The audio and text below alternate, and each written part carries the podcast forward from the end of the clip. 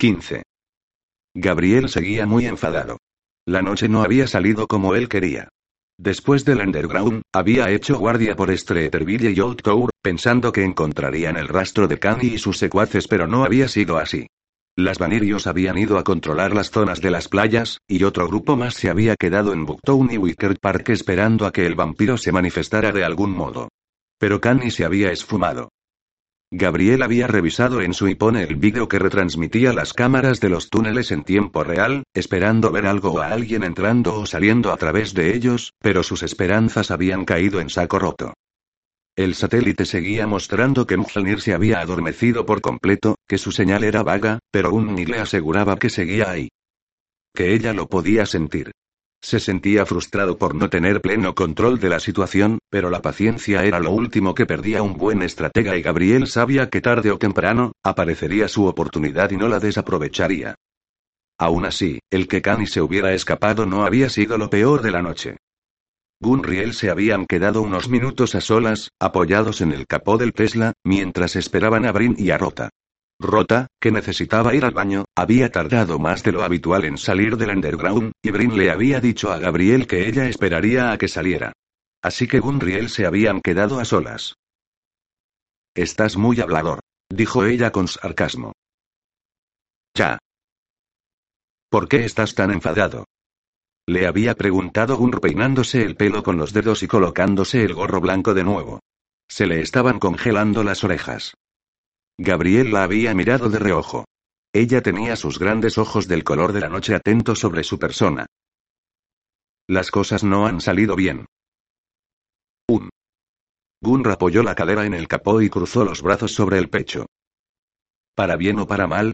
¿Quién lo sabe? Recitó Gunr sin darle mucha importancia. Algo pellizcó el corazón de Gabriel. Gunr tenía ese don. Esas mismas palabras, esa misma frase Zen la repetía él muchas veces y durante muchas de las situaciones que había vivido como mortal e inmortal. Supongo que tienes razón, dijo mirándola con calidez.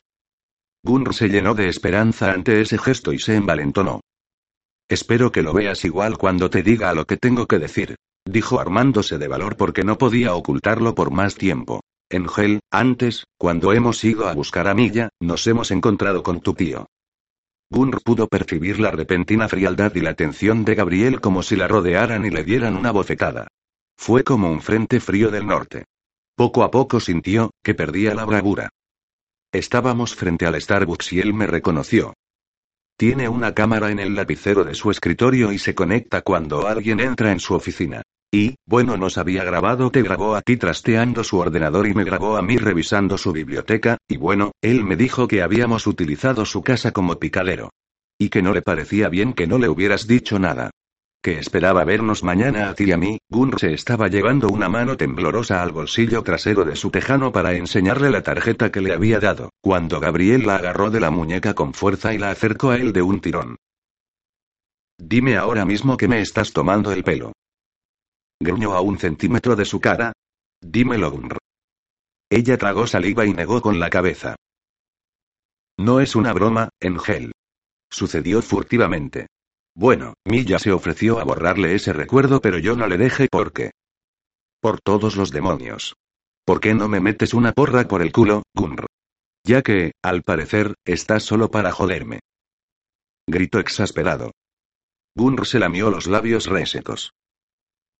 Has metido la pata hasta el fondo. Le gritó zarandeándola de nuevo. ¿Qué parte no entendiste de... ¿No puede tener relación con nosotros? Le acabas de poner una diana en la frente. ¿Qué mierda pensaste para no acceder a la petición de Milla? ¿Qué coño pensaste para no obedecer mi orden? Y ya que estamos, ¿qué pensabas cuando has disparado abiertamente a Kanye en el underground? Eres tonta, Gunr. Los ojos de Gunr se volvieron rojos. A Kani le disparé por hablar así de mí, como si yo no estuviera delante. Toma nota, Engel, creo que te estás excediendo. Y más que me voy a exceder, joder. Nada es más importante que esta misión. Nada. Tú no eres más importante que esto. Estaba tan rabioso que dejó que la ira y el miedo por la seguridad de tu tío lo consumieran. El fondo de ojo rojo de Gunr desapareció, y fue suplido por una mirada triste y sin expresión. Bueno, eso ya lo sabía. Por supuesto que ya lo sabías, por eso acabas de poner precio a la cabeza de mi tío. Estoy deseoso de oír el motivo por el que has entablado contacto con Jamie y no has permitido que Milla le borrara la memoria por qué. Yo pensaba que no era justo para él ni para ti. Murmuró desanimada. Él esperaba verte y tenía una cara muy ilusionada, como si de verdad quisiera. Él creyó que yo era tu novia y que podría invitarnos a los dos, se acongojó y se cayó de golpe. La conversación no debería haberse desarrollado de ese modo. ¿Así que va de eso? La soltó de golpe y se estiró cuán alto era. ¿Te gustó sentir que él te consideraba mi novia? No se trata de eso. Te conozco, Gun Resto no es una novela romántica, ¿comprendes, Valkyria? Te dije que si pedías más a cambio de nuestro compromiso, lo nuestro acabaría, ¿verdad? Tú y tus ideas sentimentales, olvídate de eso. Nunca sucederá. Acabaría siempre comparándote con te haría daño, da igual. Ya me haces daño. No me hables así, por favor. No. Tal vez de ese modo, siendo frío y cabrón, se te queda en esa cabecita frita por los rayos tardíos que has experimentado. No quiero que seas mi pareja. Eres una valquiría más y estás a mi cargo. Pero contigo tengo sexo y con las otras no. Punto y final. Se cernió sobre ella y absorbió su espacio vital. Ahora atiende bien lo que voy a decir. Si Jamie sufre algún daño por esto, caerá toda la responsabilidad en ti y no tendré piedad contigo. Nunca, en su vida de Valquiría, se había sentido tan mal y tan herida como para querer que se la tragara la tierra. Pero siempre había una primera vez. Y era muy amarga. Está bien, Engel. No sigas, lo he entendido. Contestó mirando a un punto encima de su cabeza. Como si ella fuera una recluta que recibiera el escarmiento de Gabriel, su general. Eso espero. Se dio la vuelta y le dio la espalda mientras chuteaba una piedra imaginaria del suelo y soltaba más tacos por la boca. A las cinco de la madrugada llegaron al Hard Rock. Subieron en ascensor en absoluto silencio, sin dirigirse la palabra en ningún momento. Todos se hospedaban en la misma planta. Salieron del ascensor uno a uno. Brin y Rota se dirigían a su habitación cuando la valquiría de pelo rojo y rizado pasó de largo. Brin la miró por encima del hombro y levantó una ceja rupia llena de incredulidad. ¿Te has pasado de habitación, Rota? advirtió Brin con los ojos azules llenos de preocupación. Esa no es mi habitación, Valquiría. Contestó Rota hasta detenerse en otra puerta. Sacó la tarjeta que hacía de llave y la metió en la hendidura. ¿Esta sí? ¿Has solicitado un espacio para ti sola?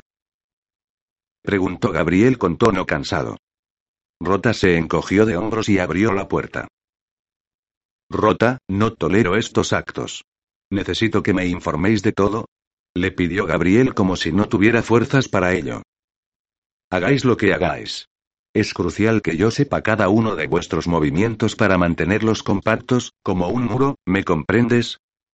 Rota se giró hacia el ángel, le lanzó una mirada atrevida, se sacó la chaqueta y la dejó caer al suelo, exponiendo una extraña mancha roja en forma de círculo sobre la parte superior de su pecho. Gabriel miró sobre la piel curvilínea de la valquiría que era. Se parecía mucho a las marcas que dejaba Caleb en el cuello y el hombro de Dailen. ¿Qué es eso? Esto. Ella se alzó el pecho sin que saliera del escote de su vestido negro. Una teta. Gabriel sacudió la cabeza. Acuéstate, Rota. Gunr se acercó a Rota, la metió dentro de su habitación y cerró la puerta de un portazo. Gunr miró a Brin, esperaba ella que ella quisiera arreglar las cosas, pero ésta tenía los ojos fijos en la punta de sus zapatos. La generala metió su tarjeta en la hendidura y entró sin siquiera decir buenas noches. ¿Cómo están los ánimos? Susurró Reso, entrando tras Sura y deseando buenas noches a Gabriel guiñándole el ojo. Clemo y Liva hicieron lo mismo.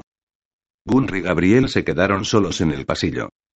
La Valquiria sabía perfectamente que Gabriel la miraba con el ceño fruncido, como había hecho toda la noche desde que salieron del underground y desde que ella le había confesado lo de su tío.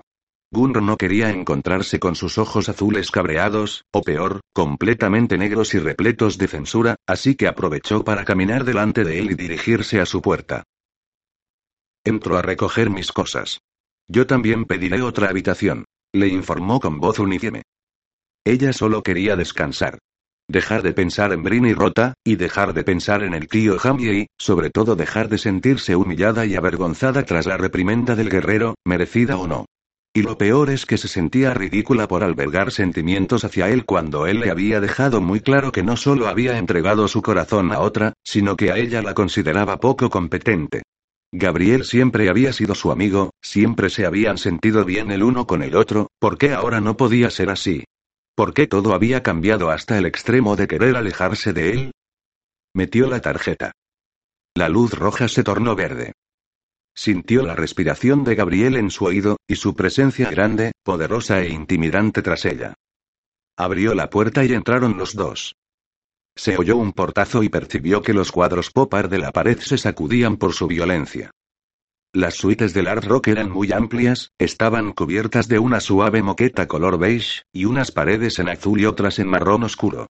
Había doble ambiente y una división entre el salón de estar y el dormitorio. En el salón había un gran sofá de color verdoso, en forma de L, con cojines borgoña perfectamente distribuidos, que estaba situado al lado de uno de los ventanales. Había una televisión de 42 pulgadas sobre un mueble de madera con varios estantes. Y en otra esquina, había un escritorio con los ordenadores Mac y todo el material que había comprado Gabriel. La cama se veía desde la entrada, justo al final de la suitera grande y alta, cubierta con colchas blancas y crema, y tenían un respaldo de madera del mismo modelo que el mueble del escritorio y el de la televisión. Las ventanas tenían el marco de color negro y eran tan grandes que parecía que levitabas sobre Chicago, no apto para gente con vértigo. Sería un lugar ideal para una pareja de enamorados, para un fin de semana especial y romántico podría ser muchas cosas pero no era ninguna de ellas. Todavía seguía oscuro ahí afuera, señal de que a la noche le quedaba un par de horas para reinar sobre la ciudad. Gunr tragó saliva, apretó los puños y fue a recoger las bolsas llenas de compras que había en el suelo. Caminó con la espalda recta y erguida. No iba a parecer derrotada, por mucho que lo estuviera. Las valquirias tenían dignidad y ella sabía muy bien lo que era y cómo ponerla en práctica. Se iba a ir de su habitación y no quería estar ahí un segundo más. Deja las bolsas en su sitio y date la vuelta. La voz de Gabriel la dejó por lo fría e impersonal que sonó. Gunn ya había tomado las asas de algunas bolsas, se quedó muy quieta y se giró para mirarlo. No confiaba en él. He dicho. Repitió Gabriel. Que dejes las bolsas donde están y te des vuelta. Gunr se frotó la mejilla con el antebrazo, tiró las bolsas de mala manera y se dio la vuelta con su paciencia a punto de volar por los aires. ¿Contento? No. Hasta que no te desnude no estaré contento. Se descalzó apoyando los pies en los talones de las botas mirando el cuerpo de Gunr con vulgaridad. Y puede que ni siquiera después de lo que voy a hacerte me quede contento, así que hazlo bien. ¿Vas a hacer algo por mí, Gunra? ¿Quieres que vuelva a ser simpático contigo? Entonces sé buena y acércate. Complace a Lengela Gunr se le cayó el alma a los pies. Gabriel no podía comportarse así con ella. Me quieres castigar porque estás enfadado porque te oculté lo de tu tío. Ya te he dicho que lo siento. No. No solo por eso. Estoy hasta la polla de las disculpas. Gruñó sacándose la camiseta negra por la cabeza. Su largo pelo rubio y rizado, cayó en cascada sobre su espalda y sus hombros. Sus ojos estaban completamente negros. Tú y Rota me habéis desobedecido dos veces en el día de hoy. Levantó el índice y el anular. Dos cada una. Rota increpa a Milla y luego hace transacciones por su cuenta en el hotel. Y lo tuyo es de juzgado de guardia. Se llevó las manos al cinturón de piel y lo desabrochó con movimientos bruscos. No pienso dejar otra desobediencia más sin castigo. No tengo mano dura, pero se acabó. Pensaba que el rollo barato de la psicología funcionaba mejor para trabajar con grupos, pero... Negó con rabia. Eres mi valquiría y estás a mis órdenes. Ahora haz lo que te ordeno. Pero estás enfadado, repuso ella incómoda. Pensaba que esta noche tú no querías. ¿Sí? Mira lo enfadado que estoy. Se llevó una mano al botón del tejano y se bajó la bragueta. Ven, compruébalo tú misma. Gunra tenía los ojos abiertos y dilatados. No tenía miedo de Gabriel, pero sí que la asustaba la situación. No quiero que sea así entre nosotros. Gunr pasó por su lado, dispuesta a irse y a dejarle solo con su particular cabreo. Gunr no quería esto. Si sales de esta habitación, mañana reclamaré a los dioses que te lleven de vuelta al Valhall. Aquí me das problemas. Gunr se detuvo cuando su mano estaba apoyada en el pomo de la puerta. Cerró los ojos y sintió un dolor sordo en el pecho. Un aguijonazo que cubrió de resentimiento todo lo que sentía por Gabriel. Las Valquirias no podemos volver. Deja de amenazarnos con estas tonterías. Las Valquirias podéis volver si yo se lo pido a Odín. No hay nada más importante que lo que hemos venido a hacer aquí, y Odín accederá si yo veo comprometida la misión por culpa de alguna de vosotras. No estarías en Chicago si no fuera por mí, replicó ella con voz cortante. La joven tenía razón, pero Gabriel estaba furioso y no le importaba. Solo quería provocarla. Miró su propio reflejo en el cristal de la ventana. Siempre había creído que las personas tenían dos caras, una de héroe y otra de villano. Él era de las personas que pensaba ciegamente en que todos los humanos tenían el bien y el mal en su naturaleza.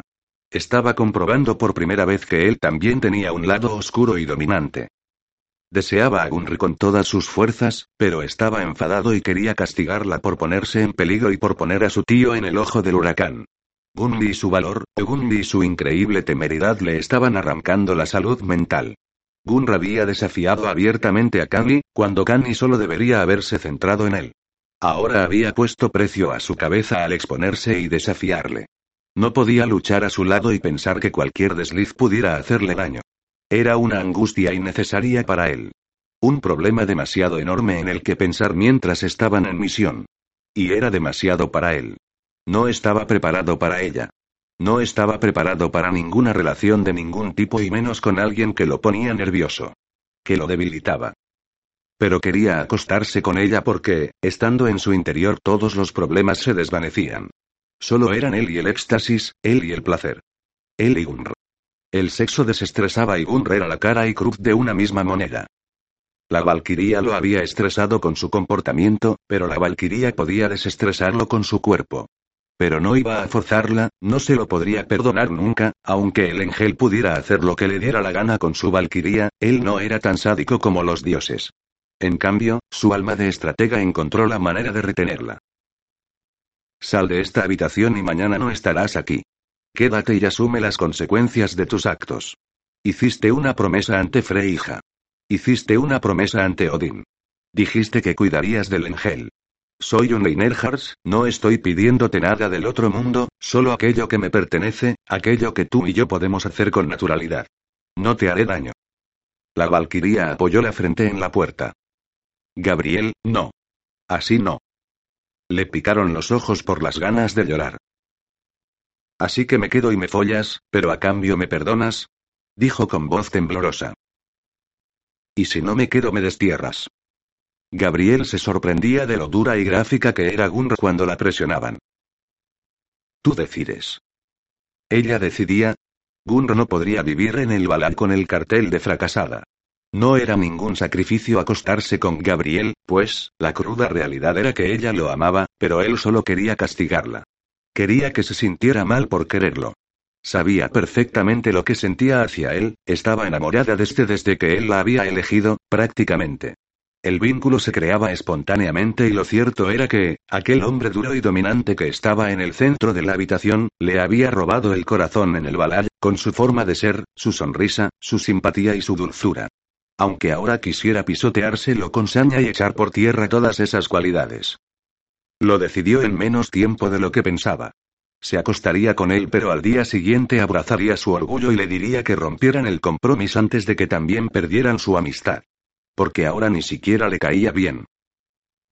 Como desees, Engel. Dijo finalmente. Gunr se retiró de la puerta y caminó lentamente hasta colocarse delante de él. Lo miro con una expresión vacía en sus ojos azules oscuros. Se quitó la chaqueta con movimientos mecánicos y se quitó las converse manchadas de alcohol y algo de la sangre del underground. Enciende la televisión y por un canal de música, le ordenó Gabriel metiendo una de sus manos morenas en el interior de sus calzoncillos blancos. La Valquiría ni siquiera preguntó por qué. Le daba igual. Intentaría disfrutar de ese momento pues iba a ser el último de esa índole que iba a experimentar con él. Se giró, buscó el mando y encendió la televisión. Pon la MTV. Gabriel se acercó a ella por la espalda y rozó sus muslos contra las nalgas de ella. Y sube el volumen. Gunro ni siquiera se inmutó ante esa cercanía. Había dos maneras de practicar sexo. Con emociones o sin emociones. Esta vez iba a ser sin emociones de por medio, por eso no temblaba al olerle o al sentir que sus ojos le hacían un escáner de arriba abajo. Ni tampoco temblaba al sentirlo tan cerca y rozando su cuerpo contra el suyo. El corazón no tenía nada que decir ahí, solo el cuerpo. Cuando la Valquiria puso el canal que su ángel le había pedido, se giró para seguir desnudándose, pero Gabriel le puso las inmensas manos en las caderas y la inmovilizó. ¿No me preguntas por qué quiero la música? ¿Importa? Sí, afirmó con voz ronca.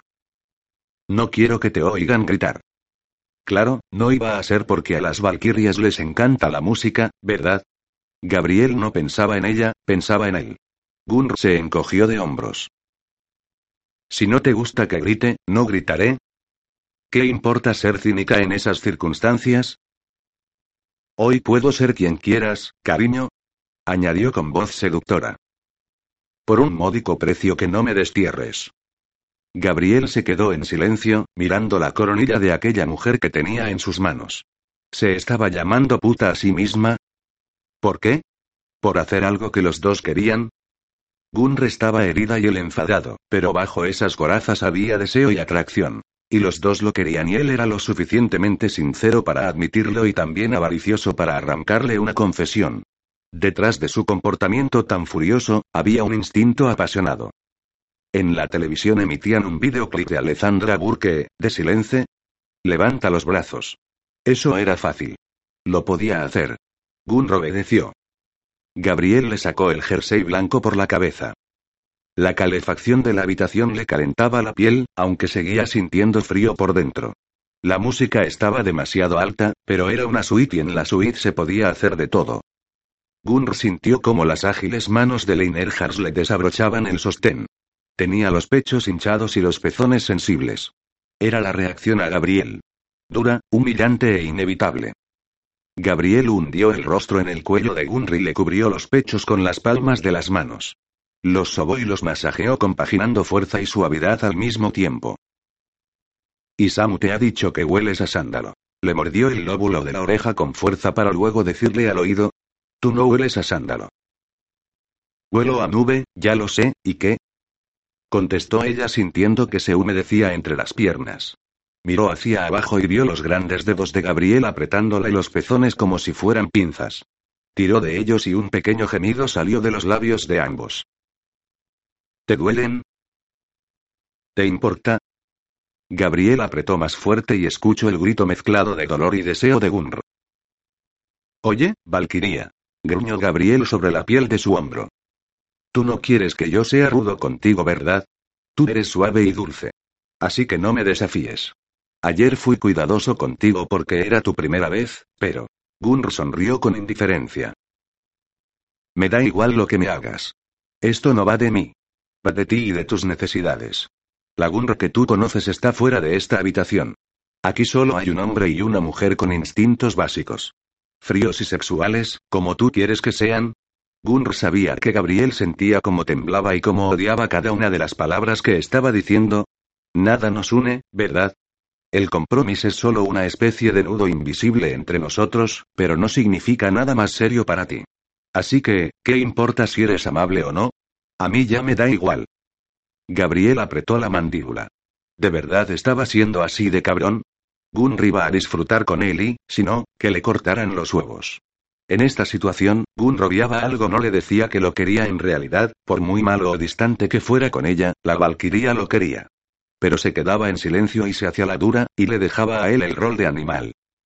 You lift me up, and knock me down in never sure just to act of feel when you're around the speak my heart, but don't know because you don't ever really say what's on your mind 26.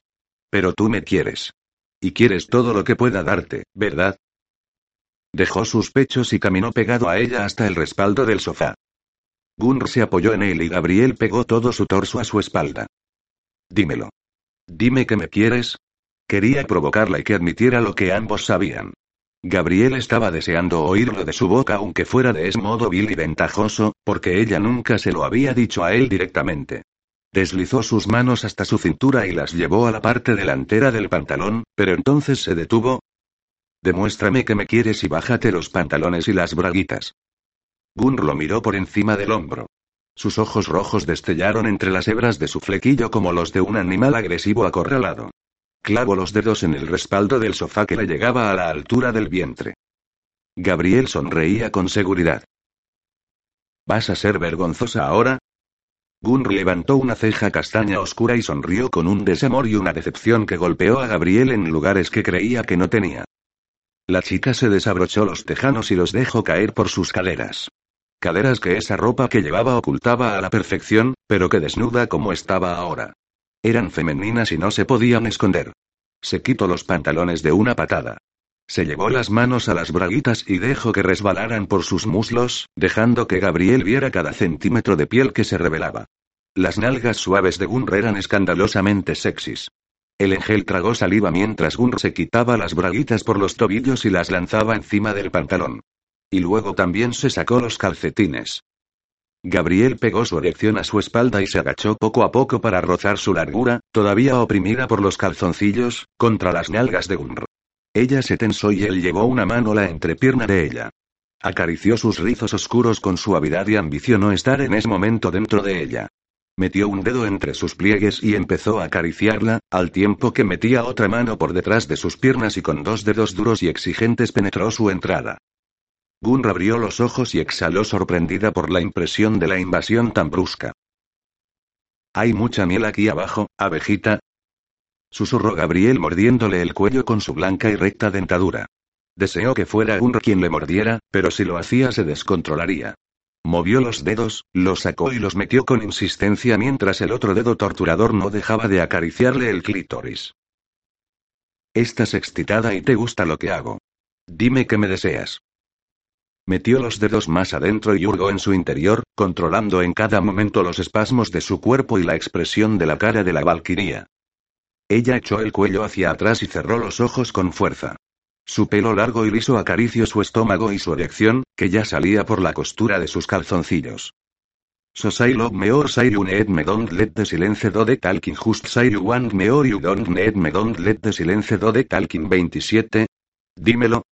Le ordenó pellizcándole el botón del placer con los dedos. ¿Te te deseo? Eso lo podía decir. Era una confesión que no implicaba un corazón roto. Dime que me quieres. La espoleó de nuevo. Dímelo. Todos lo saben. Yo lo sé. Pero tú nunca me lo has dicho. Gunr negó con la cabeza y mordió el labio inferior. It's me de silence 28 It's me de silence. It's me de silence. Gabriel gruñó ante la negativa de Gunr a expresar sus sentimientos. Asoltó durante unos segundos para poder liberar el pene de los calzoncillos. No tenía tiempo para sacárselos, se los bajaría y listos. Lo único que ocupaba su mente era estar en el interior de Gunri y acabar con aquella locura. Ella miró hacia atrás. Tenía las mejillas coloradas y los ojos completamente rojos de pasión y deseo.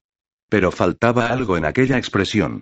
Algo que siempre había estado en ella cuando lo miraba y que había desaparecido. No pensaría en ello mientras la tuviera caliente y dispuesta. Le puso una mano sobre la cadera derecha y con la mano izquierda se cogió la base de su pene. ¿No me lo dices? Preguntó exigente. Bien. Pues que empiecen los fuegos artificiales. Gabriel miró cómo la punta abombada de su miembro hacía presión en la entrada de Gunr ya lubricada con el deseo de la chica. Ella gimió y dejó caer la cabeza hacia adelante. Su pelo cubrió su rostro por completo. El ángel rugió y se metió de golpe en su interior. Gunr gritó de dolor haciendo fuerza con sus músculos internos para sacarlo, pero cayó hacia adelante hasta apoyarse con las manos en los cojines del sofá, por la fuerza del impulso de Gabriel y porque él había caído con ella. La valquiría no sabía qué había pasado. Él le había hecho daño. Lo sentía demasiado grande e incómodo dentro de ella. Ahora estaba quieto pero le dolía horrores. Gabriel. Ese era su nombre y no el del ángel.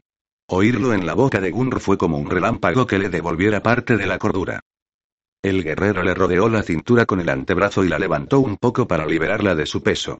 Le acarició los muslos, la cintura y el vientre, y lo hizo con cariño, pidiéndole perdón silenciosamente por haber sido tan brusco. La acarició pacientemente hasta que Gunr volvió a excitarse y a humedecerse. Apóyate en las manos, le dijo con los labios pegados a su nuca. Gunr se preparó para las embestidas potentes que iban a llegar. Gabriel quería lastimarla, ponerla en su lugar, eso iba a ser un castigo, pero entonces ¿por qué le había acariciado de ese modo? Gabriel se abalanzó de nuevo sobre ella y le abrió las piernas con las suyas. Sus penetraciones eran precisas y duras, moviendo la pelvis rítmicamente de adelante hacia atrás, y, sin embargo, no le hacía daño, al menos no físicamente. Ella cerró los ojos agradecida porque incluso, aunque su Einerhars estuviera enfadado, buscaba un modo de complacerla. Su sexo se llenó de calor y se humedeció todavía más. Gabriel rugió y llevó una mano hacia adelante, para acariciarle el clítoris hinchado y resbaladizo. Ella gimió, dímelo, Gunmi. Pidió con su voz teñida de preocupación. Solo quiero oírtelo decir. Gunr se quedó en silencio y se clavó las uñas en las palmas de las manos. ¿Por qué? A ti no te importa lo que yo siento. Quiero oírtelo decir porque lo digo yo.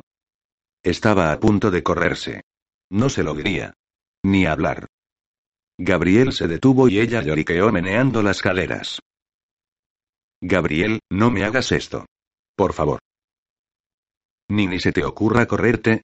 Gruñó lamiéndole el cuello. Tendrás tu orgasmo cuando digas abiertamente lo que sientes por mí. Eso te liberará. Un maestro de la tierra lo dijo una vez. La verdad nos hará libres. Di la verdad. Eres autodestructivo. Ahí va una gran verdad. Dijo ella con su voz débil.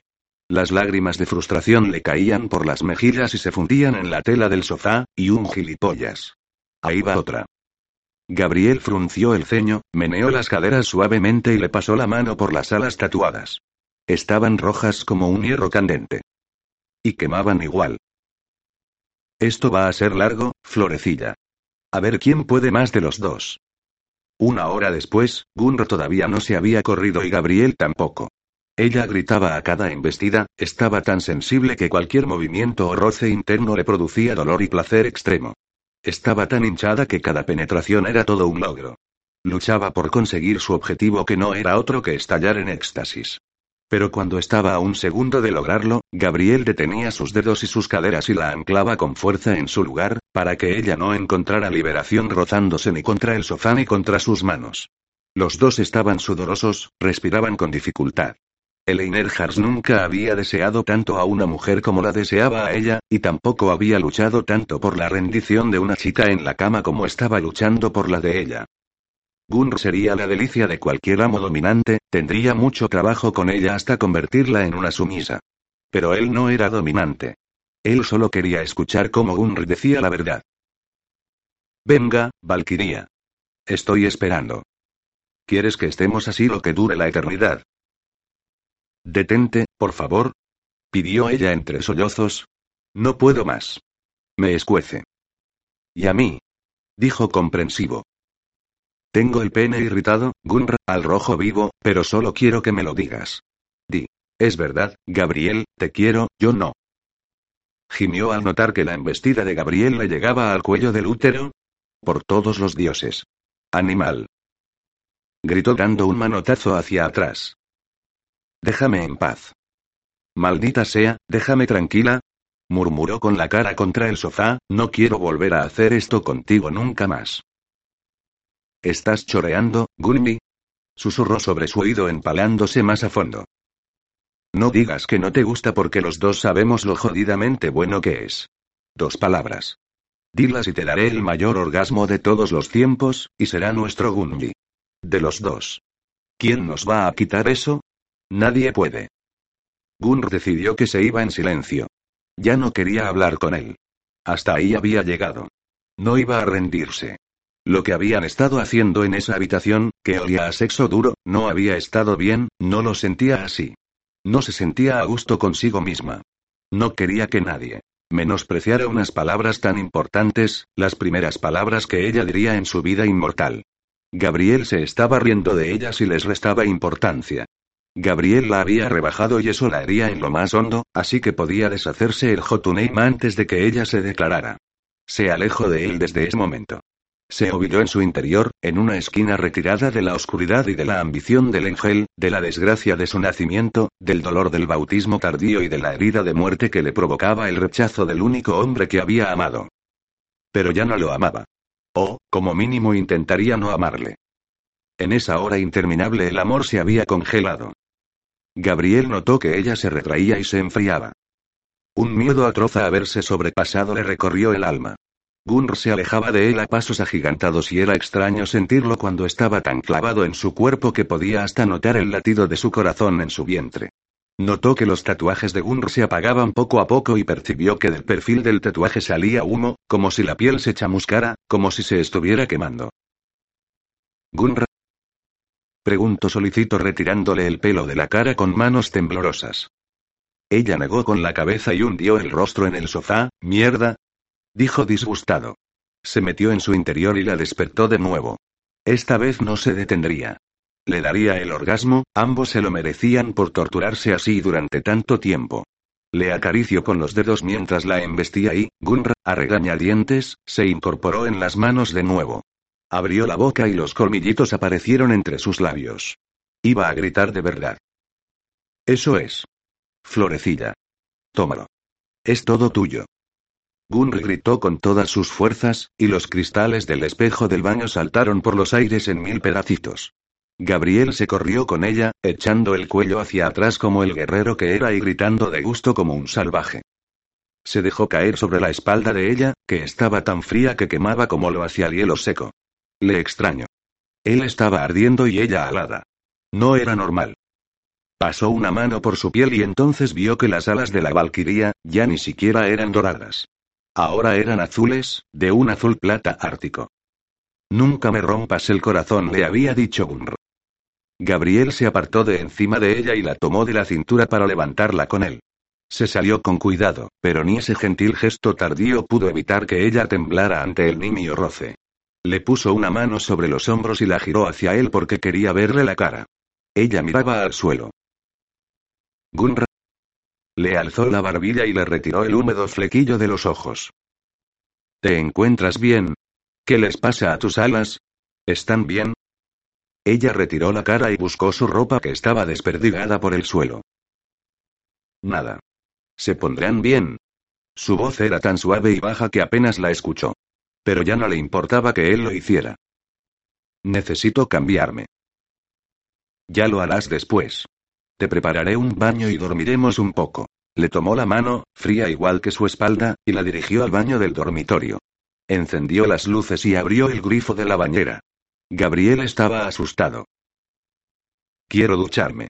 ¿No quiero baño? pidió débilmente. Él asistió. Cerró el grifo de la bañera y abrió el de la ducha hasta que salió agua caliente y la estancia se llenó de vapor. Se quedó mirándola con fijeza, el uno enfrente del otro. Él le sacaba casi dos palmos y ella parecía más pequeña de lo habitual y más distante que nunca. La tomó en brazos y la entró en la bañera, colocándola bajo la alcachofa de la ducha. No pesaba nada. Era la primera vez que era consciente del peso liviano del cuerpo de Gunr. Gunr alzó la cabeza hacia el agua y abrió la boca hasta enjuagársela. Notaba la garganta en carne viva, y también notaba que sus partes más íntimas no estaban mejor. Mientras estaba sumida en el placer no le importó, pero una vez que el fuego había desaparecido, era una sensación molesta. Gabriel se untó las manos de jabón.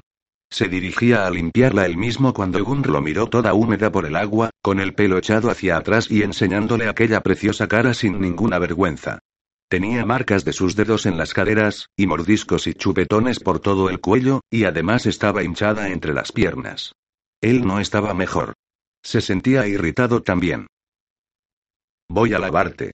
Dijo él sin inflexiones. Quiero hacerlo yo. No. Yo soy responsable de... No lo vas a hacer, replicó ella. No eres responsable de nada. Dime, Gabriel, ¿lo he hecho bien? ¿Me he ganado mi no destierro? No sigas, por favor. Gabriel tenía ganas de vomitar por cómo se había comportado. Podríamos hacer como si la conversación que hemos tenido después de entrar en esta habitación no hubiera tenido lugar nunca. Nunca. Murmuró deseando entrar en el baño con ella y tranquilizarla. Tranquilizarse los dos. Abrazarla y solo acariciarse. Eso era lo que él quería ahora. Lo siento, pero no voy a olvidarlo. Le aseguró ella controlando el temblor de su voz. Supongo que todas esas cosas que ahora quieres olvidar eran pensamientos que tenías ganas de decirme desde que te arrincone en el balad, o desde que simplemente viste que te miraba de un modo más íntimo, ¿verdad, Ángel? Seguro que pensabas que era patética o que era tonta por tener sentimientos hacia ti. Le temblaba la barbilla y no sabía si era por la conmoción o por la pena. O peor, por creer que podrías quererme. ¡Qué estupidez! ¡Qué estúpida he sido! Se regañó ella misma. A mí nadie me quiso. ¿Por qué ibas a hacerlo tú? Te he molestado demasiado. Gabriel se sintió humillado por la entereza y la franqueza de Gunr. Ella siempre había sido así. Directa y sin rodeos, pero con una sencillez que abrumaba. ¿A qué se refería con eso de que nadie la había querido? Él no supo qué contestar ni qué decir. No es verdad, Gunr. Estamos los dos cansados y yo. Levanto las manos para agarrar su cintura, pero ella se apartó. El ángel no sabía qué era lo que estaba pasando, por qué le dolía la barriga, la garganta y el pecho. He sido un bruto, perdóname. Le rogó con arrepentimiento. Te perdono, aseguró ella, valiente en su desnudez. Te perdono, Engel. Gabriel valoró el gesto de Gunr. ¿Cómo podía perdonarle? Él no podía. Menos mal. Bufó y se pasó el antebrazo por la frente.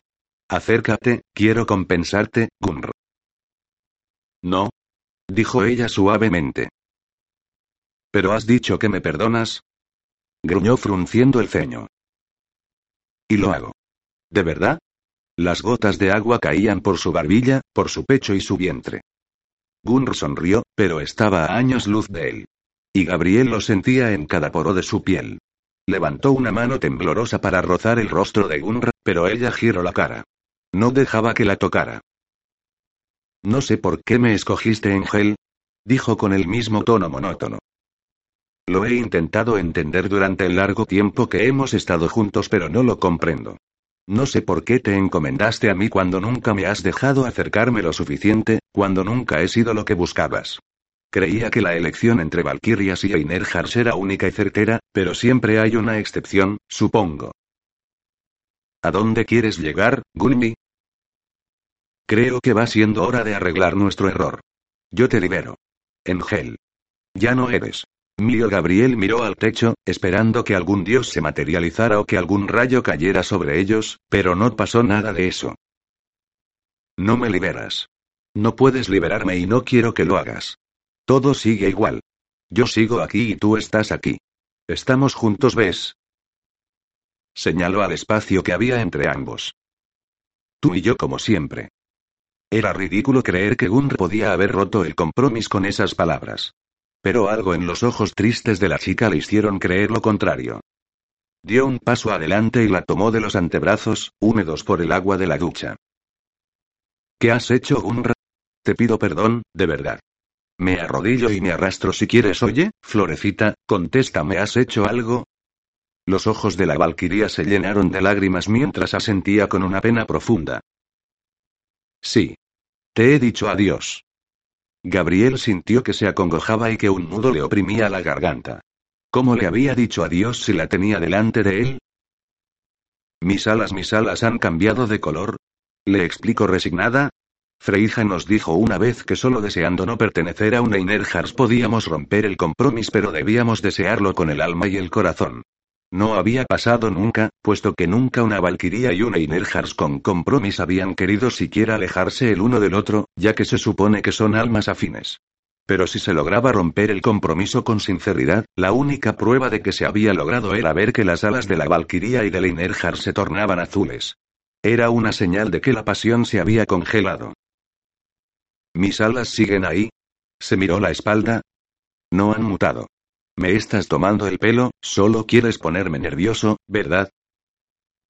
¿Tus alas tampoco se desplegaron ayer noche? Refutó con sencillez. Sura me ha dicho que a los Einerjar se les despliegan las alas cada vez que lo hacen con su valquiría. Esa es la señal de que están con su alma afín. Yo desplegué las mías y tú no. Gunr sintió pena por la cara de desolación de Gabriel. Le retiro el pelo de la mejilla, froto su pecho rubio que tanto la fascinación con los dedos y luego lo dejo ir. Parece que la que está equivocada aquí soy yo. Soy yo la que te retiene, Engel. Yo no soy tu alma afín. Cuando escuchó esas palabras de boca de su valquiría, Gabriel se echó hacia atrás como si le hubiera golpeado. ¿Tú tampoco has desplegado hoy las tuyas? dijo él con la voz ronca. Desde que tuvimos la conversación en el coche y luego me pusiste contra el sofá, he deseado que nuestro compromiso acabara. Mi cuerpo ha reaccionado a mi deseo. El ángel no sabía dónde mirar. Solo sabía que veía borroso, que le pesaban los ojos y que el corazón le palpitaba muy rápido. Esto no es definitivo. ¿No puede serlo? murmuró él con cara de estupefacción. Gunra, tú no me puedes dejar, no está bien, no te puedes ir. No me voy a ningún lado, Engel. Me quedo a luchar a tu lado. Al fin y al cabo, me he ganado mi permanencia en el Midgard, ¿no? Gabriel notó que las rodillas se le debilitaban y decidió salir del baño antes de caer ahí rendido. Jamás se había sentido tan mal. Le dolía la garganta, como si quisiera salir un grito desde lo más hondo de su alma, pero se viera incapaz de hacerlo o de expresar todo lo que sentía y quería decirle a esa mujer. Necesitaba pensar. Se puso sus pantalones, guardó su cartera y el pasaporte en el bolsillo trasero por si decidía salir a despejarse. Miró su reloj. Eran las seis y media de la madrugada. ¿Qué debía hacer ahora? Se sentía enfermo por lo que había pasado en esa habitación. Se daba asco a sí mismo. Se sentó en una esquina de la cama, apoyó los codos sobre las rodillas y se acarició el pelo con las manos. ¿Qué coño había hecho? ¿Qué retorcido modo de actuar era ese? Al final, su padre tenía razón. Era como él. Un coaccionado, un chantajista emocional. Una mierda. Repentinamente, el salón se iluminó, y Gabriel pensó que era Gunro con sus rayos. Pensó que era la valquiría que por fin se ponía furiosa y le daba la caña. Joder, estaba deseando verla así en vez de ver como toda su alegría y calidez se habían apagado por su culpa, pero Gunro estaba en el baño. Entonces, ¿quién había allí? Se levantó y sus pies se quedaron inmóviles cuando encontró a una mujer vestida con un traje de época de color rojo y un antifaz negro sobre la cabeza. Tenía los ojos verdes, una melena larga azabache y un rostro de pantera espectacular. Miraba a su alrededor, algo aturdida pero con seguridad, como si no fuera la primera vez que estuviera haciéndolo fuera estuviera haciendo. Era alguien que Gabriel creía haber amado. Alguien que no había sido más que un capricho. Alguien que ya no provocaba nada en su sistema nervioso. La vaniría da Ana M. Kena. Gabriel. Dijo ella con los ojos brillosos con la emoción. No puedo creer que por Morgana. Gabriel. ¿Qué haces aquí? Tú te vimos como. Gabriel estaba igual de impresionado que ella. Dana. ¿Qué qué estás haciendo aquí? Yo soy el Engel. Un Einerhars de Odin. Él me ha reclutado.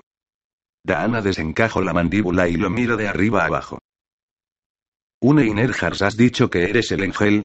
Tú eres el Engel. Ese es increíble.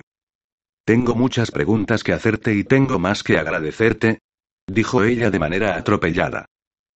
Entonces, miró de nuevo a su alrededor y se quedó pensativa. ¿Es a ti a quien vengo a buscar? dijo para sí misma. Increíble.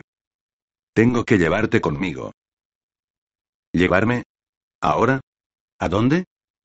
Ella solo le tendió la mano y sonrió, ¿está bien, está bien?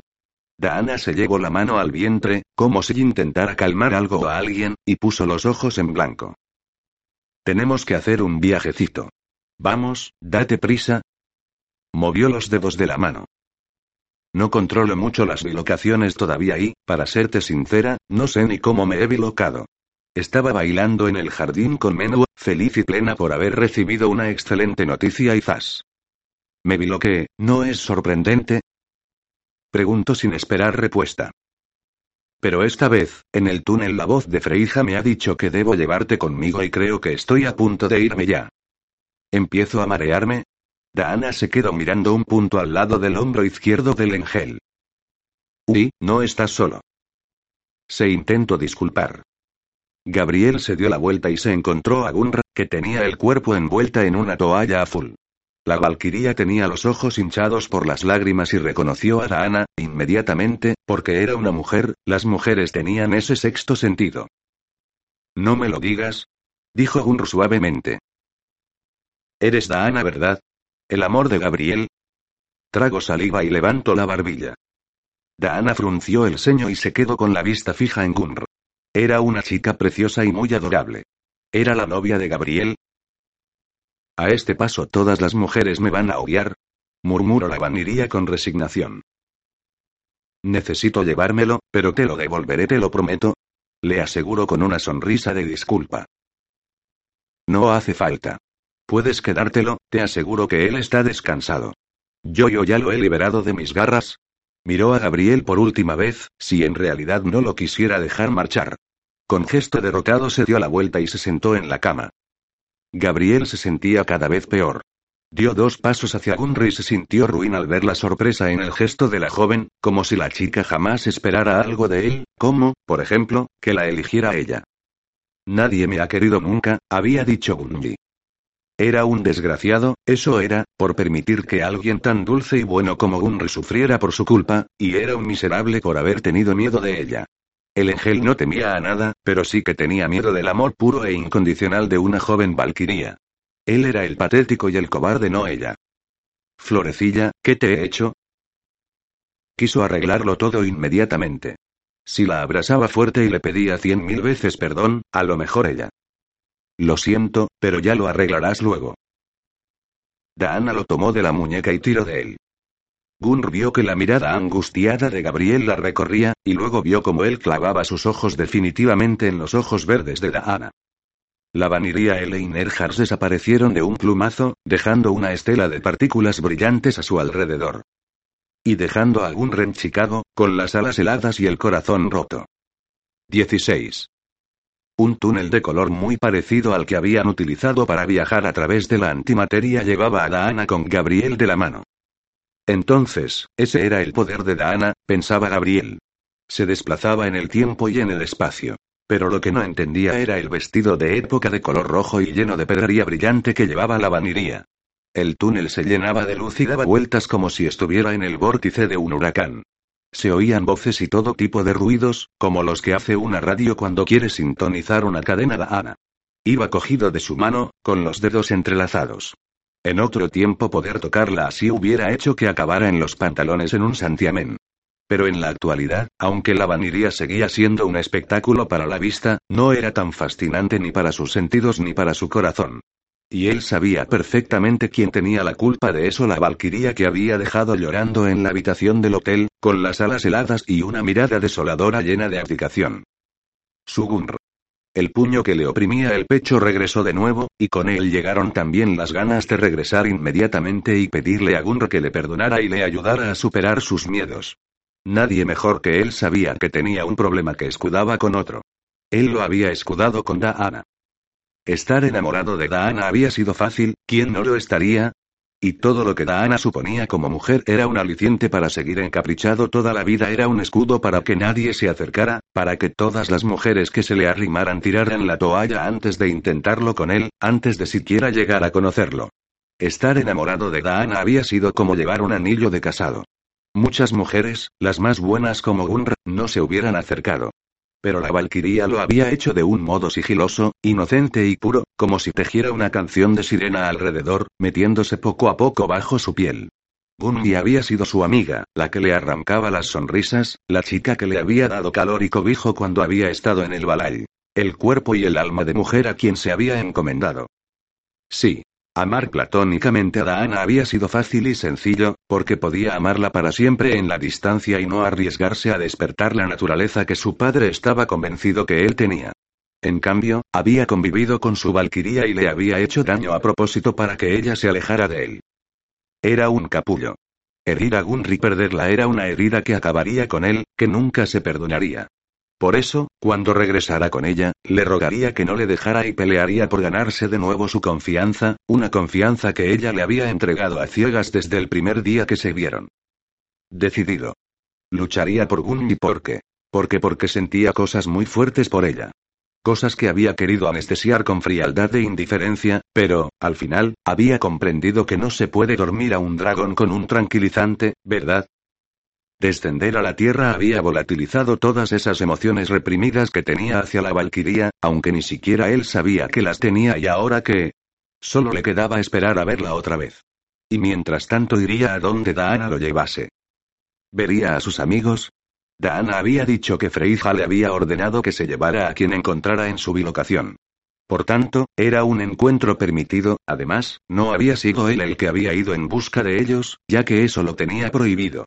Pero al ser Daana quien viniera de buscarlo, las condiciones cambiaban. Vería a Aileen Ruth, Nora, Liam, Ash. Estaba deseando ver la cara que pondrían los arrogantes de los Vanirios y los Berserkers cuando vieran que él era el Engel, el mejor Einerhars de Odin. Iba a disfrutar como un enano al ver su reacción. Cuando era humano y estaba con ellos, tenía que aguantar todo tipo de pullas. Le llamaban Barbie. O Principito. Pero ya no podían. Sonrió maliciosamente. Súbitamente, el remolino desapareció y se encontró en un jardín, delante de una fuente que cambiaba de colores, con una estatua de Odín y sus dos cuervos en el centro. Gabriel seguía agarrado a la mano de Daana, pero esta estaba en brazos de un menú MC Cloud vestido de blanco y con una coleta rubia alta que dejaba entrever una trenza bicolor. Llevaba un antifaz dorado sobre la cabeza. Daana yacía sentada sobre su regazo, con la cabeza apoyada en su hombro y una expresión de paz y felicidad que nunca antes había visto en su rostro. Parecía completa. El Vanirio, sanador del clan Keltoy, se levantó con ella en brazos y miró a Gabriel con cara de estupefacción. Gabriel soltó la mano de Daana y miró a menos sin titubear. Gabriel. Me cago en la puta. Abrió los ojos como platos tú. Tú estás muerto. ¿Tú crees? Se miró el pecho desnudo y los brazos con las esclavas.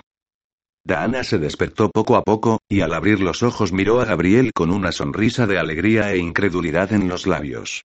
Sus ojos verdes repasaron a Menú y a su amigo humano muerto. No se pelearían, ¿no?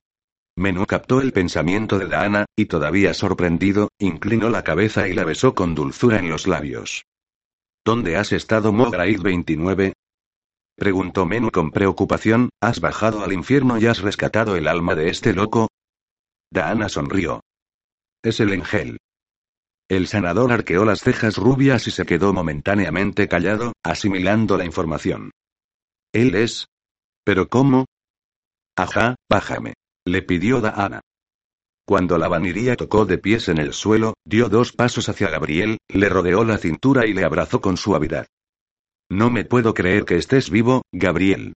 Reconoció con la mejilla en su pecho, pero antes de que te descubran todos y nos expliques qué haces aquí, quiero decirte algo. ¿Que soy más alto, más fuerte y más guapo que antes? replicó mirando a Menú con diversión. Era extraño no sentir absolutamente nada teniendo a Daana en sus brazos. Gunra, ¿qué me has hecho? pensó resignadamente. Daana negó con la cabeza y Menú carraspeó con la garganta. Gracias por devolverme mi corazón. La vaniría se puso de puntillas y lo besó en la mejilla. Tu deseo ha hecho que recuperara a Menwa, le confesó. Él era el único que podía activar mi don, y gracias a eso pudimos hablar de muchas cosas. Miró a su vanirio con una sonrisa desvergonzada en los voluptuosos labios. ¿Es eso cierto, sanador?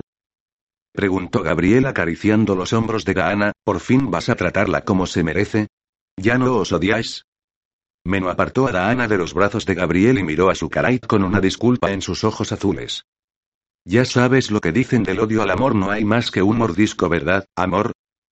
Sepultó la cara en el cuello de Daana y ésta le permitió que hiciera cualquier cosa con ella. Me ponen nervioso tus bilocaciones, Daana. Le susurró. Estábamos bailando aquí, abrazados, tú habías cerrado los ojos y de repente, te quedaste lacia en mis brazos. Así, sin avisar. Parece que puedo bilocarme mediante el estado de la euforía. Es curioso. No es curioso. Es terrorífico. Daana acarició la mejilla de Menwa. Está bien. Estoy feliz, amor. Y yo. Pero bilocarte así no sé ni cuándo ni cómo volverás. Siempre regresaré a Timo Priumsa 30. Murmuró besándole la mejilla y entrelazando sus dedos con los de él. Por cierto, ¿no querías decirle algo a Gabriel? ¿Ahora? No, cuando llegue el Ragnarok. Contestó Daana con sarcasmo. Me dijiste que si tenías oportunidad de verle otra vez, le darías las gracias. Menú frunció el ceño y chasqueó la lengua. El sanador se quedó mirando al ángel con un respeto que hasta ahora nunca le había prodigado. Se plantó ante Gabriel y le ofreció la mano, con sinceridad y reconocimiento. Me has dado una lección, Gabriel. Te odié por pensar que querías arrebatarme a Ana. Gabriel pensó. Pues no ibas muy mal desencaminado. Pero era plenamente consciente de que nunca podría conseguirla. Por eso, por eso me prendé de ella. Gabriel apretó la mandíbula. Soy un gallina, Gunr. Pero tu deseo en el balad hizo posible que ahora estemos juntos. Prosiguió Menwa. Fue noble por tu parte y siempre, siempre, me sentiré agradecido. Cuenta conmigo para lo que necesites, Engel. El Einerhars aceptó el antebrazo de Menua, y cuando lo agarró, Menú tiró de él hasta que chocaron los hombros y se abrazaron con el brazo libre. Ahora eres mi hermano, proclamó Menua. Mae, Mobratai 31. Una onda llena de orgullo barrió a los dos guerreros. Es un honor, aseguró Gabriel. Daana se limpió una lágrima con la punta de los dedos y entrelazó las manos delante de su barriga. Sé de dos personas que cuando te vean van a desmayarse. Musitó Daana. El ladrido de un perro separó a Menú y a Gabriel. El ángel echó un vistazo por encima de su hombro y se echó a reír cuando vio quién se acercaba. Brave. Abrió los brazos y se arrodilló en el suelo a la espera de que el cachorro de Aileen llegara hasta él dando botes y con la lengua afuera. Gabriel se volvía loco con los animales, y había querido a ese perrito con todo su corazón, ven aquí, guapo. Brave saltó encima de Gabriel y este lo abrazó, acariciándolo por todos lados. Cada vez estás más grande. Brave ladró en respuesta. La silueta de dos niños pequeños apareció entre los arbustos que daban a la fuente. Eran los gemelos, Liam y Nora, los sobrinos de Adam. Nora llevaba un vestido blanco con ribetes rosas, una coleta alta rubia y sus ojos oscuros miraban a Gabriel con asombro. Liam sonreía como si hubiese descubierto un tesoro. Parecía un hombrecito, con su traje negro y aquella cara de indio. Los dos críos llevaban los antifaces sobre la cabeza, y Liam todavía tenía las marcas de la goma en la cara. ¿Estamos en una fiesta? Preguntó Gabriel repasando la indumentaria que todos llevaban. Estamos en Wiltshire, contestó Menwa. En la casa de campo de As. He preparado un baile de máscaras para mi Daana. En la vida hay tiempo para la guerra y también para la celebración. Hoy le he pedido que se case conmigo. Ya veo. Murmuró Gabriel sonriendo a su risueña amiga Vaniría. Se alegró por Daana y por Menwa. Se lo merecían. Clavó la vista en los gemelos. Hola, niños. Nora se acercó a Liam y se cogió a su brazo. No se lo digas a nadie, Liam, pero creo que yo también soy una cazadora como Ruth. Se cubrió la boca con una manita, y le dijo al oído. Yo también veo muertos. Y yo. Dijo Liam asombrado. A ver, Slytherin. Gritó Nora con convicción alzando la mano y esperando que el arco blanco de los elfos, característico de la cazadora, apareciera en sus manos. Eso es de Harry Potter, Nora replicó Liam riéndose de su hermana. El arco de Rook se llama sífilis. Él también alzó la manita morena, pero nada en ella se materializó. Gabriel se levantó con lentitud y dejó el perro en el suelo, pero Brave seguía colgándose de su pierna, pidiendo que le acariciara. El arco de Rook se llamaba Silfingir, recordó él con una sonrisa. ¿Eres un zombi? preguntó Liam. Dana y Menus se echaron a reír. Nora puso los ojos en blanco. No es un zombi. A los zombis se les caen los ojos y los dientes. Miró a Gabriel estudiándolo de arriba abajo. Me gustan tus pulseras. Dijo la niña intrépida, acercándose a él y tocando las esclavas metálicas que llevaba en los antebrazos.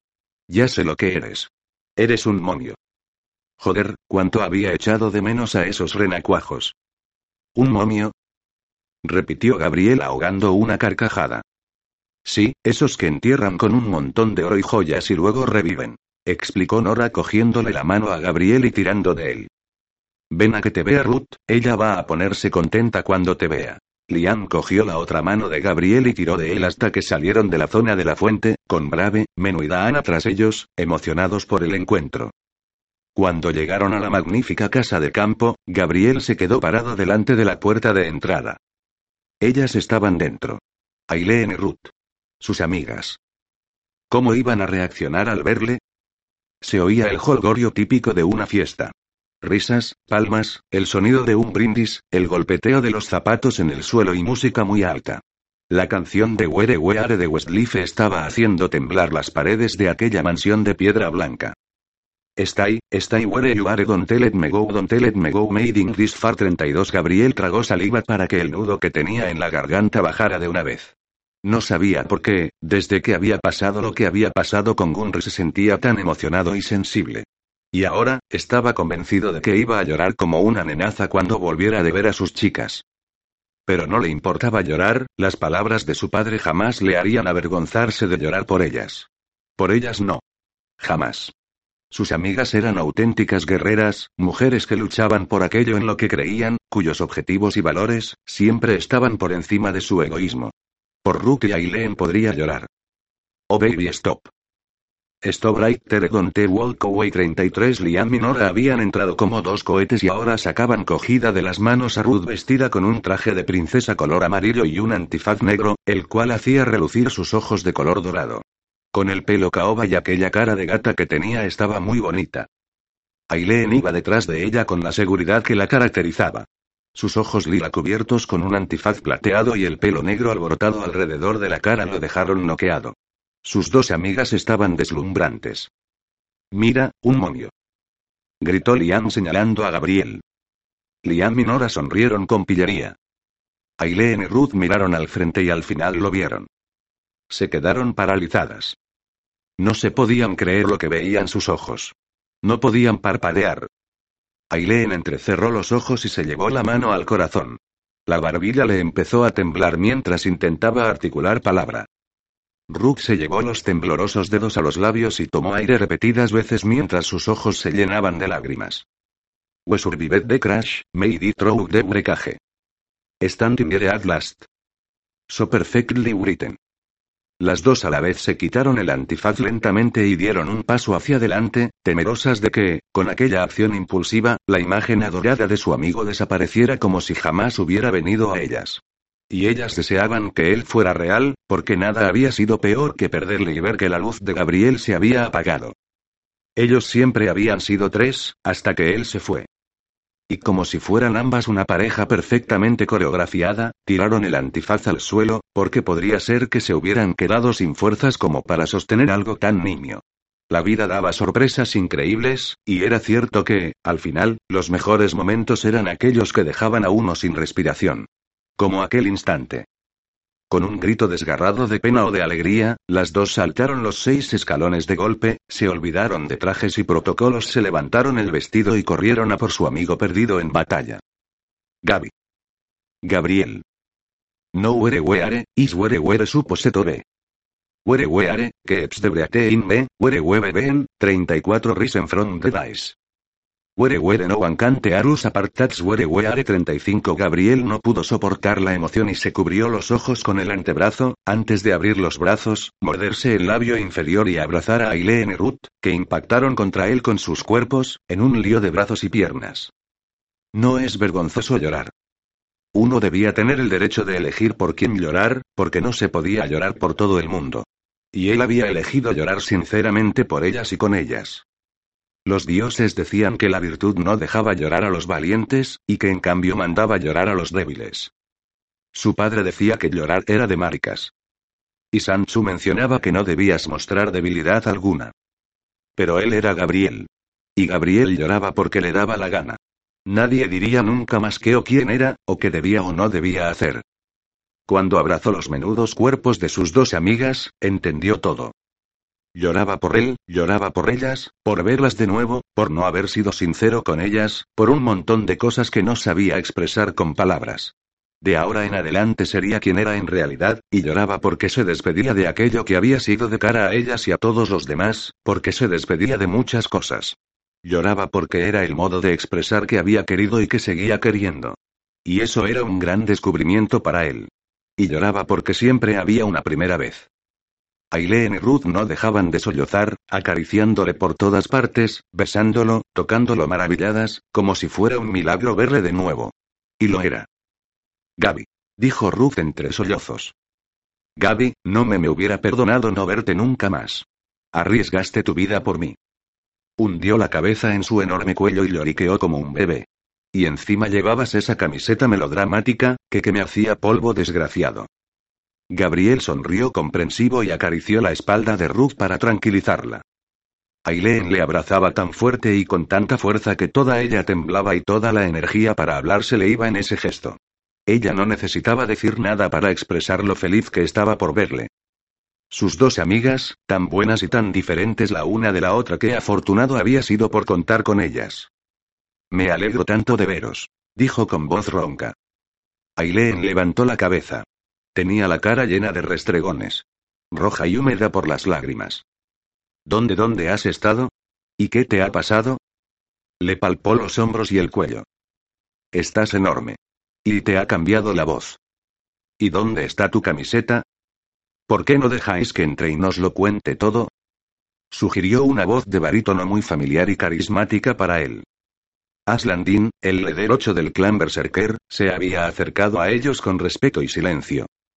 Llevaba el pelo largo y suelto, un smoking negro, la barba muy pulida salpicada de algunas canas y sus ojos verdes llenos de satisfacción.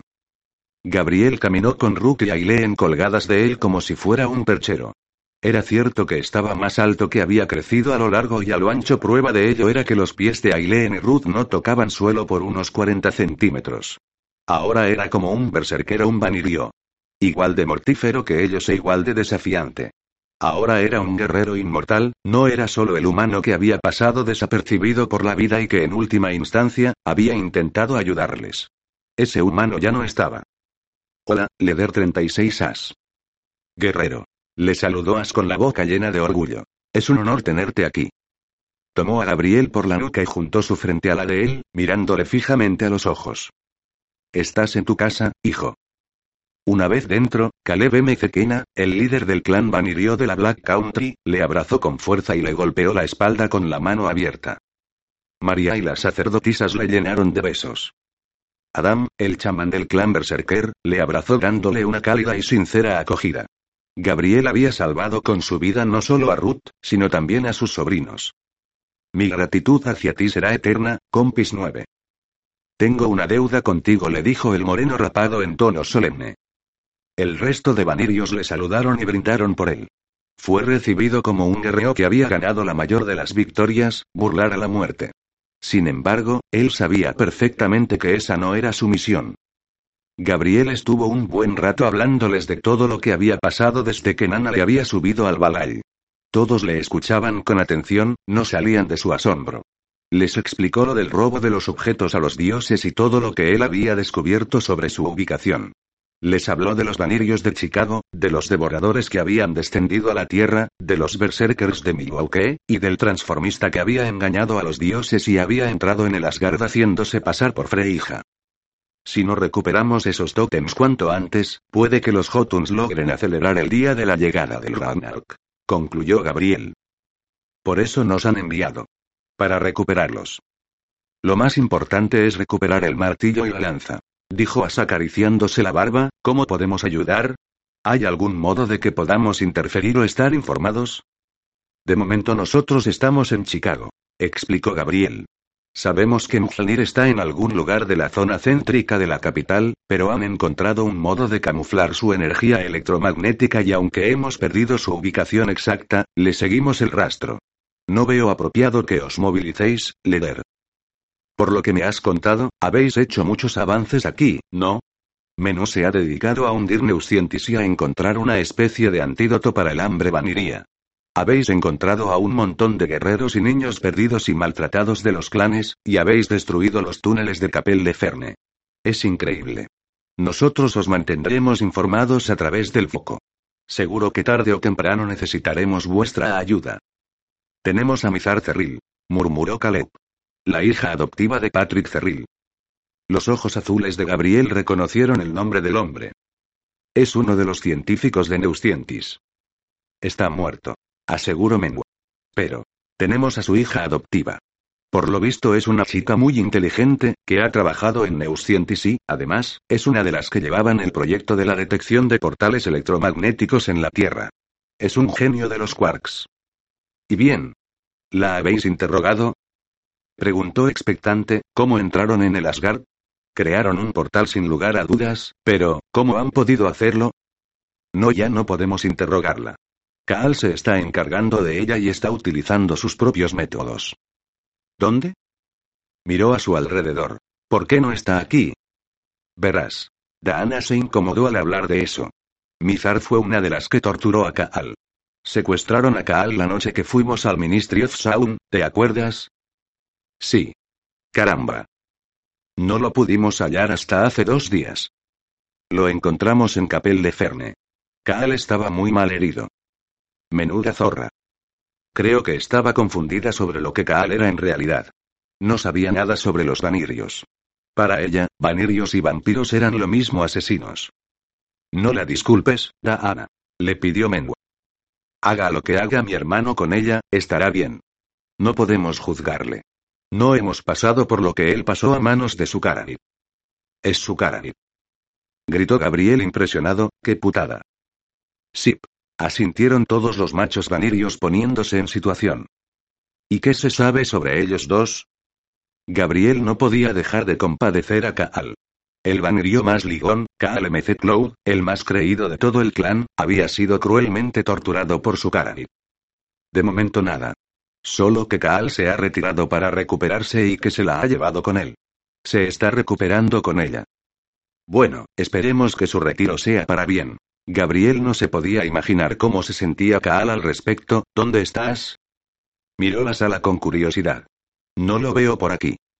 Ha salido hace un rato a tomar el aire, explicó Adam, mientras acunaba a Nora entre sus brazos. ¿Y qué se sabe de las Valkyrias y los Einerhars? ¿Se están preparando para el Ragnarok? As estaba muy interesado en la vida del Valhall. Gabriel le habló de sus Valkyrias y sus Einerhars, de cómo peleaban y de lo valientes que eran.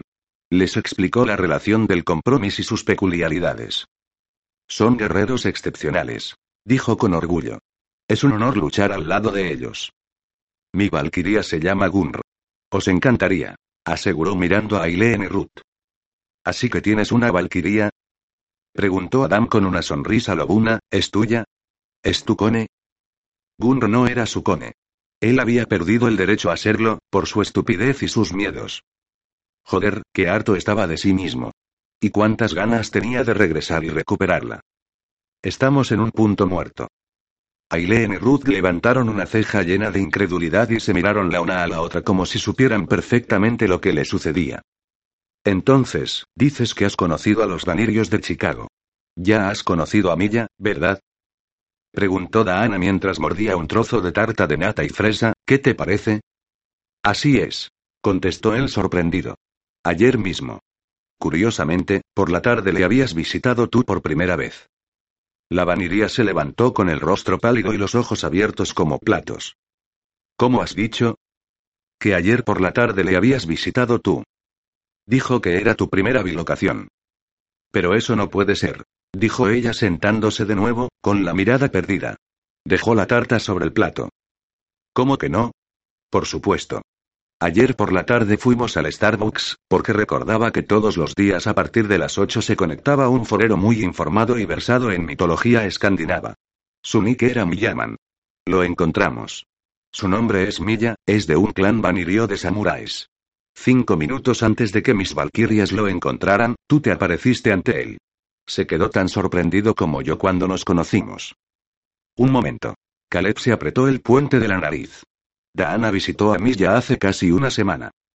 El rostro de Gabriel perdió toda expresión. ¿Cómo que hacía una semana?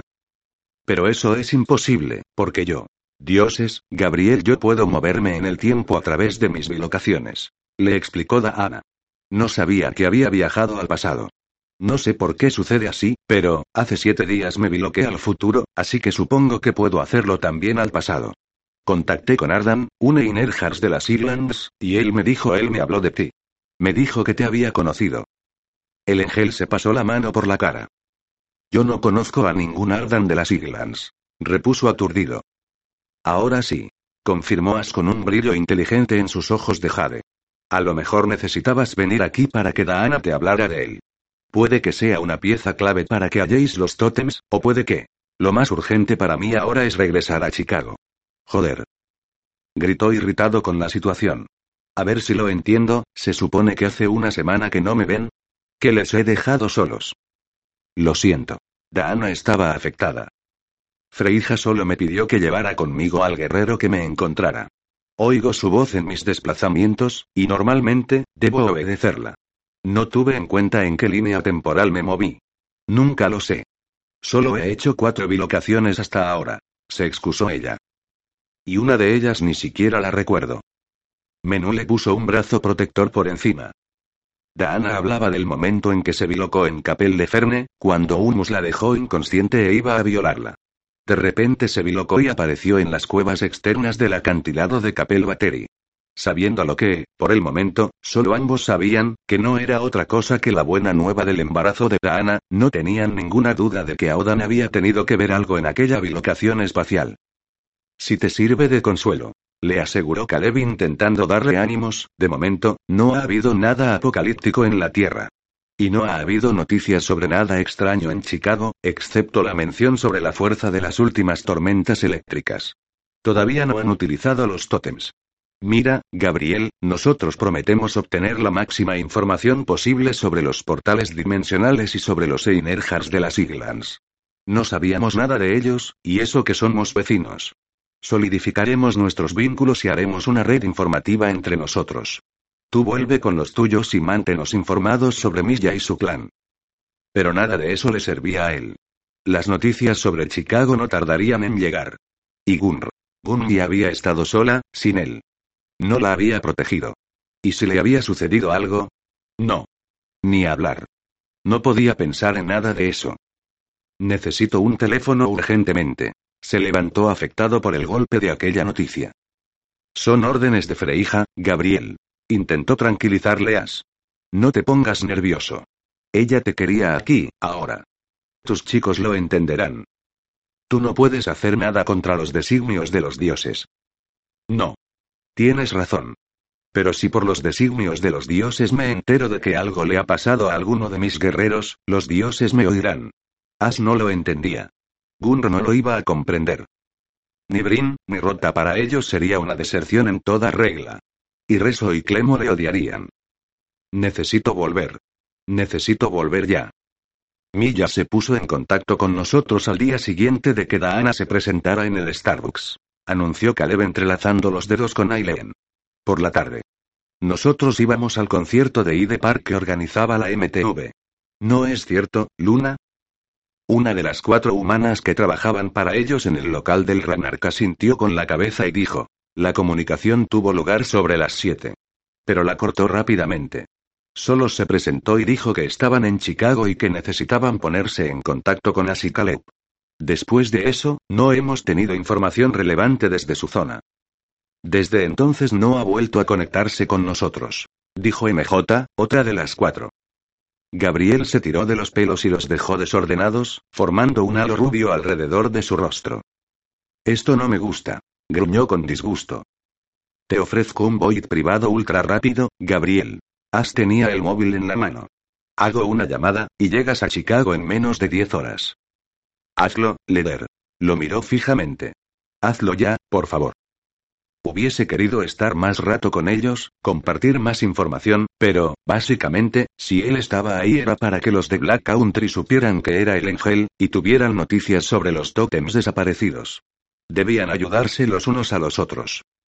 Caleb y Aileen, y Ruth y Adam, acercaron con su Porsche Cayenne negro a Gabriel a la pista de aterrizaje personal de As. Gabriel llevaba una bolsa llena de las pastillas milagrosas que había logrado hacer mengua. Las llamaba a Odan. Y en un paquete aparte una US con toda la composición química de las pastillas. Les serían muy útiles a los vanirios de Chicago, ya que Milla había advertido que el hambre ya había vencido la voluntad de algunos de ellos. Además, Menú le había llenado la bolsa de todos los artefactos que ellos estaban utilizando contra los Hotuns. Ruth le había prestado su teléfono. Gabriel había llamado a todos los números, pues se los sabía de memoria, y todos estaban apagados o fuera de cobertura. Sentía un miedo tremendo en su interior. Miedo por una valquiría de ojos grandes y tiernos a la que había hecho mucho daño. Por favor. Por favor. Que no le haya pasado nada. En ese momento deseaba tener dones telepáticos como los vanirios y poder conectarse con su pareja. Porque Gunra era suya. Suya de verdad. No suya por compromiso. Pero, paradójicamente, lo descubría cuando ella ya había renegado de él. Porque, como un hombre que había creído desde pequeño que no sabía amar, reconocería las señales cuando amaba de verdad. Cuando un hombre descubría que su amor no hería a las personas, tal y como le habían inculcado a creer. Todas esas preguntas las contestaría Gunr. Pero ella debía estar viva. ¿Cómo es Gunr? Habían preguntado Rook y Aileen.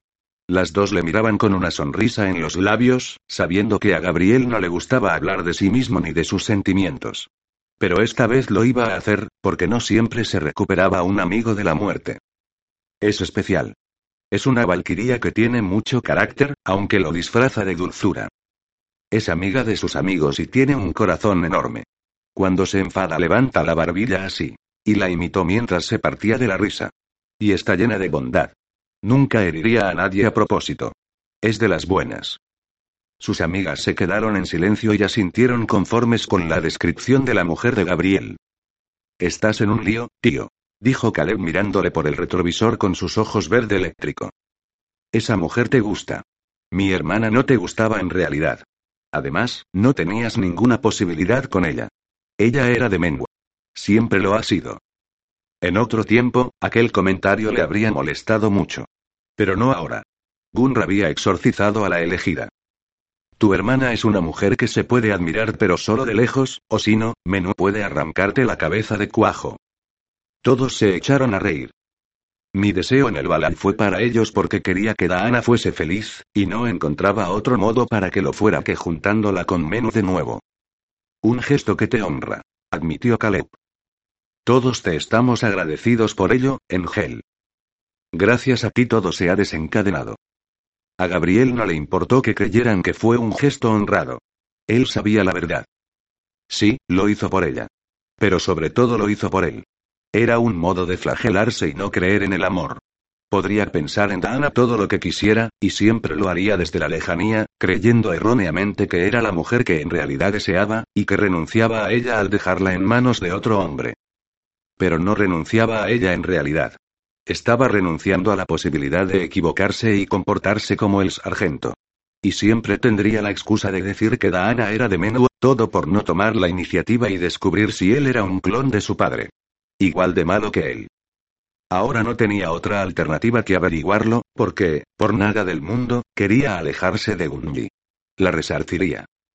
El bombardier Learjet 40XR que As tenía en su mini aeropuerto privado, estaba listo para que llevara de Gabriel a Chicago. Caleb le había prestado un jersey negro de lana de cuello alto, y unas botas militares. Antes de subir al avión, Aileen y Ruth le volvieron a abrazar con fuerza. ¿Sabes qué, Gap? Dijo Aileen. Te ves diferente. No solo de físico, hay algo en ti que está más receptivo. Es esa valquiría que está tan enfadada contigo, aclaró Ruth sonriendo. ¿Cómo sabes que está enfadada? Le dijo Gabriel. Yo no os he contado nada. Para variar. Pero lo sabemos porque te has vuelto como ellos. Señaló Adam y a Caleb. Arrogante y también muy soberbio. Seguro que crees que ella debe actuar como tú dices y te molesta que te sorprenda y que te haga perder el control. ¿Cierto? No le lleves la contraria. Le dijo Adam revisando el interior del avión y dando el visto bueno al piloto. Ruth es una máquina de sacar conclusiones. Y siempre acierto. Le recordó la cazadora. Gad, vas a tener que dejar atrás tus miedos y tus inseguridades y no avergonzarte de ellas. Todos tenemos nuestros propios fantasmas. Solo hay que enfrentarlos y perderán fuerza sobre nosotros. Te conocemos y, aunque no lo creas, sabemos cómo eres. Ahora eres el ángel. Aileen le agarró de la cara y le obligó a agacharse para darle un beso en la frente. Y si es verdad que eres tan listo y avispado, tendrás que ser lo suficientemente inteligente como para darte cuenta que es la única chica que te ha tocado de verdad. ¿Y por qué estás tan segura, listilla? Porque nunca antes te había visto llorar de emoción. Aileen sonrió con ternura. Esa valquiria está acariciando cuerdas de tu interior que tenías oxidadas. Y, por fin, estás empezando a reconciliarte con lo que eres. Un hombre que no tiene miedo a llorar delante de los demás, es un hombre que empieza a aceptarse a sí mismo. Tú necesitabas abrirte. Y yo me alegro por ello, y me muero de ganas por conocer a esa valquiría. Se merece un monumento. Ahora sube ese culo a ese avión. Salva al mundo y quédate a la chica. Gritó Ruth levantando el puño. No va a ser fácil. Gritó Gabriel desde lo alto de las escaleras, con la mochila llena de material a cuestas y una sonrisa de agradecimiento en los labios. El amor nunca lo es. Replicó Caleb poniendo voz de mujer y moviendo las caderas de adelante hacia atrás. Gabriel soltó una carcajada y levantó la mano en señal de despedida. Nos volveremos a ver pronto, se prometió. 17. Gabriel salió de Inglaterra a las 5 de la madrugada y el bombardier llegó a Chicago a las 6 de la madrugada del mismo día, debido a la diferencia horaria. Pidieron permiso para aterrizar, y desde ahí, un taxi le llevó hasta el Hard Rock. A las 7 llegó al hall del hotel. En recepción un tal Sammy, muy regado y con el pelo engominado, le dijo que hacía cinco días que Gunry y los demás habían dejado el hotel. ¿Dejaron el hotel? No se lo podía creer. ¿Qué había pasado? ¿Dónde habían ido? Disculpe, ¿no le dejaron ninguna nota para mí? Sammy se giró para mirar en las pequeñas taquillas de madera dedicados a clientes VIX. Ellos se habían hospedado en las suites y Gabriel había abierto las cuentas con el Art Rock como tal. Sammy sonrió y se giró con una bolsa verde de cartón de la librería Barnes y Noble. Sí. Dejaron esto para usted. Esa chica tan bonita, la morena de piel clara y grandes ojos, vino dos veces esta última semana y me pidió que le dejara unas notas dentro de la bolsa. Yo no me he leído nada, por supuesto, es confidencial. Aclaró de modo pedante. El último mensaje lo trajo una rubia espectacular. Gabriel tomó la bolsa y la abrió. En ella había un paquete grande, tres sobres rojos pequeños y su hipone. Nada más. Abrió el paquete envuelto en papel de regalo. Se sentía débil y tenía las palmas de las manos sudorosas y los dedos entumecidos. Tras el papel de regalo había una edición de lujo del libro de los cinco anillos La estrategia del guerrero de Miyamoto Musashi. Pasó la mano por la tapa de letras rojas en japonés. Tragó saliva. Gunr. Había sido Gunr. ¿Me permite? Preguntó Gabriel apoyándose en la recepción para leer las notas que su valquiría había dejado. Necesitaba sostenerse. Gunr le había dedicado el libro y ponía. Sanchu es muy bueno, pero no es el único. Siempre se puede cambiar de gustos, ¿no?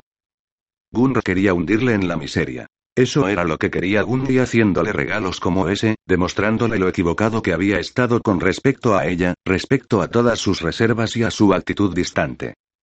Dios, qué tonto había sido. El primer sobre rojo contenía una nota que decía, Hemos abandonado el hotel, Gabriel, ha pasado algo terrible. Cani localizó a tu tío. Quemó su casa. Lo siento. Lo siento muchísimo. Gunr palideció y las rodillas cedieron ligeramente. Jamie. ¿Había muerto? No. ¿Su tío muerto? No podía ser. La segunda nota también era escueta y clara. No sé si vas a regresar. Estamos en el Trump. No hemos dado con Mjolnir todavía, pero hay movimientos reveladores. Gunr, ¿qué hacían en uno de los edificios donde se suponía que se podía hallar el martillo? ¿Por qué estaban ahí? ¿Qué novedades había? Mierda. Y él no había estado ahí con ellos, no había estado al lado de Gunr. Casi una semana ausente. Era un puto incompetente. Leyó el último mensaje a pesar de las lágrimas de rabia que le nublaban la vista. Se han llevado a Rota y a las gemelas. Esos hijos de puta se las han llevado delante de nuestras narices. Lo que queda de nosotros sigue en el Trump. Brin y ese era el último mensaje. ¿Cuándo fue la última entrega? Preguntó con tono exigente. Sammy hizo memoria. Ayer por la noche. Puso cara de preocupación. Es difícil creer que esas chicas sean boxeadoras. Parecen ángeles. Gabriel frunció el ceño. ¿De qué habla? El recepcionista se tocó la cara. Todos esos moratones y cortes me dijeron que eran boxeadoras. Pero esos golpes que ellas lucían estaban hechos sin guantes. Gabriel apretó los puños y su animal interior rugió como si le hubieran herido o increpado.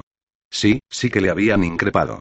Habían hecho daño a la gente que quería y eso no iba a quedar impune. ¿Y su tío? ¿Qué habían hecho con él? ¿Seguía vivo? Tomó la bolsa y se fue corriendo del hotel, hasta el lugar donde se suponía que estaban sus amigos, en caso de que todavía le tuvieran el respeto suficiente como para al menos escucharle y aceptar sus disculpas. El Trum era uno de los tres edificios más altos de Chicago, uno sobre el que los rayos de la tormenta eléctrica creada por Mjolnir habían caído. En recepción, le dijeron en qué suite se hospedaban Gunr y los demás. Gabriel estaba tan irritado consigo mismo que no era consciente del aspecto amenazador que presentaba.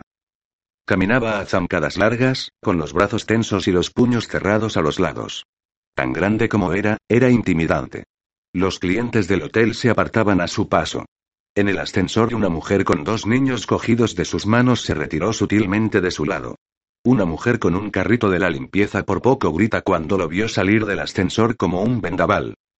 Se presentó en una puerta de una de las suites, la que nube. Parecía un perro husmeando tras su hueso, pero no le importó. La empezó a aporrear con fuerza. Sabía que tras la puerta estaba Gunra, pero quien la abrió fue Brin. Brillan tenía los ojos marrones claros, señal que indicaba que en algún momento se volverían rojos y empezaría a repartir leña de diestro y siniestro. Tenía la cara llena de marcas rojizas, otra señal de que había tenido heridas que se estaban cicatrizando. Esperaba un recibimiento frío y acusador, pero la general parecía desesperada. Por fin. Tiró de él y lo metió dentro de la habitación. Una suite perfectamente equipada, con dos dormitorios, mini cocina y unas vistas espectaculares, Aiko. Bramó mirando hacia la puerta que daba al dormitorio, el ángel está aquí.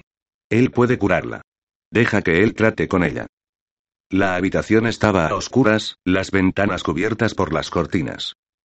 Aiko, la vaniría japonesa, se quedó mirando con incredulidad a Gabriel. Tenía las manos y la ropa cubiertas de sangre. Se levantó de la silla que había al lado de la inmensa cama. Gabriel clavó los ojos en la figura que había estirada en ella. Desnuda de cintura para arriba, y boca abajo, con unas quemaduras horribles en la espalda y cortes profundos dos dedos por encima de las nalgas. Se hallaba su valquiría. La piel quemada se había comido el tatuaje y dejaba ver los músculos destrozados de su espalda. Tenía incluso arañazos en la nuca y horribles mordiscos en los hombros. Gunr. En un suspiro estaba al lado de su chica. Cúrala, maldita sea. Gruñó Brin. Y luego tendrás que darnos muchas explicaciones. Tomó entre las manos el teléfono del hotel, marcó un número. El ángel está aquí, Milla. Lo que oyes. Venid a la habitación. Se giró hacia Gabriel y le dijo. Te esperamos en el salón. No entréis y no me molestéis hasta que salgamos nosotros y haya curado a Gunra, ¿de acuerdo? Ordenó Gabriel. Tienes mucho morro al aparecer y seguir dando órdenes como si nada.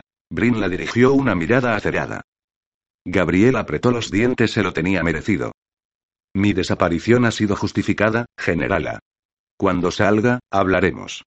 Ahora, lo más importante es Gunr. Con un gesto de la barbilla la invitó a irse. La rubia y la japonesa cerraron la puerta de la habitación y dejaron a un sorprendido y asombrado Gabriel con una malherida Gunr. Gun hundió la cara en la almohada. Estaba ahí. Había vuelto el cretino. Entre la bruma del dolor, olió a hierbabuena. Sí, era el olor de Gabriel. No quería verle. No quería hablarle nunca más. Esos días habían sido terribles sin él, le había dolido el cuerpo cada noche.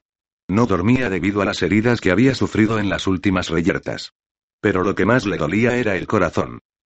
Cuando él se fue con Daana, golpeó algo en su interior que activó el modo furia permanente. Solo tenía ganas de pelear. De golpear, pegar, electrocutar y matar a cualquier Jotuns que se le pusiera por delante. Tal era su ira que hacía seis interminables días que sus ojos no se oscurecían y adquirían su color natural. Quería gritar y destrozar cosas. Lanzar objetos contra la pared y arañarse la piel. Para una valquiría, ver cómo Sweynherjar se iba con otra era una ofensa demasiado grande para su amor propio y su orgullo. No quería estar con él, y en cambio, se sentía tan bien ahora que él estaba cerca pero no podía perdonarlo. Ni podía perdonarse a ella por todo lo que había sucedido en su ausencia. Cuando Gabriel supiera lo que había pasado con Jamie, iba a repudiarla y, esta vez sí que iba a enviarla al Balay. Pero es que habían pasado tantas cosas y ella había sido la culpable de todas ellas. Dioses, Gunr. La trémula voz llena de dolor y pena del ángel la sacó de su dolor interior. Hundió más el rostro en la mullida almohada y negó con la cabeza. Solo quítame el dolor. Dijo con los dientes apretados, quítamelo, necesito respirar. Gabriel accedió a su ruego con rapidez y eficacia. Pasó los dedos suavemente por encima de las nalgas y cicatrizó los cortes de las incisiones. Retuvo una arcada de rabia y desesperación. Se lo habrían hecho con garras o espadas. ¿Quién te ha hecho esta? Había un juramento de venganza en esa pregunta. Ya ni me acuerdo. Contestó sin darle importancia. Podría haber sido un Purs, o un Eton, o uno de los muchos vampiros que tiene infestada esta maldita ciudad, o un lobezno no lo recuerdo. Se calló al notar la suave presión de la palma de Gabriel sobre su coxis. La estaba tocando como si ella fuera una obra de arte, ¿lo has pasado bien con ella? ¿Dónde habéis estado? En vez de irritarse por aquella insinuación, por otra parte completamente comprensiva, el guerrero siguió acariciando su piel malograda y cerrando cada quemadura, haciéndola cicatrizar, hasta que empezó a vislumbrar aquellas alas tribales que tanto le gustaban. Seguían azules. Hablarían, pero cuando ella estuviese mejor. No me he ido de fiesta, Valkyria. ¿Quieres la verdad, Gunr? ¿Me vas a creer? Gunr giró la cabeza para mirar hacia otro lado. Claro que quería la verdad. Pero lo que no quería era que le doliera, así que decidió mentirle. No me importa la verdad. Solo espero que hacer lo que, sea que hayas hecho en estos últimos días, valiera la pena el habernos abandonado así. Haberme abandonado. Gabriel tembló al imaginarse lo que debían de doler esos cortes. Cicatrizó las quemaduras y los mordiscos de los hombros. El compromiso era sagrado entre ellos. Si Gunr ya no lo quisiera, su cura no actuaría sobre ella. Y no era el caso. Su tacto estaba haciendo que sanara y que volviera a relucir aquella piel de alabastro que la joven poseía. Dana M. Kena hace bilocaciones atemporales. Puede viajar al pasado, al futuro o al presente. Me llevó con ella, porque era la premisa que había recibido de Freija. Sí, sé lo que estás pensando. Por lo visto, oye la voz de Freija en sus bilocaciones. Explicó pacientemente, pasando la yema de sus dedos por la curva de un hombro y luego del otro. Me llevo a ver a mis amigos. Pude verles de nuevo, Gunji. Gunr sintió que se acongojaba. Gabriel debió de sentirse muy emocionado al reencontrarse de nuevo con Aileen, Rook y los demás se alegró al saber que había tenido otra oportunidad. Era tan tonta. Debería odiarle y debería no alegrarse por él. Pero lo hacía. Él le explicó cómo había ido la noche en Inglaterra y la sorpresa que había tenido al enterarse de que había hecho un viaje al futuro, exactamente seis días hacia adelante. Ni siquiera Daana lo sabía. Se justificó él. Me entró una gran ansiedad al darme cuenta que te había dejado tanto tiempo sola. Estaba tan asustado. Murmuró con voz ronca. No creo, estabas acompañado por la perfecta y grandiosa Daana M. Kena.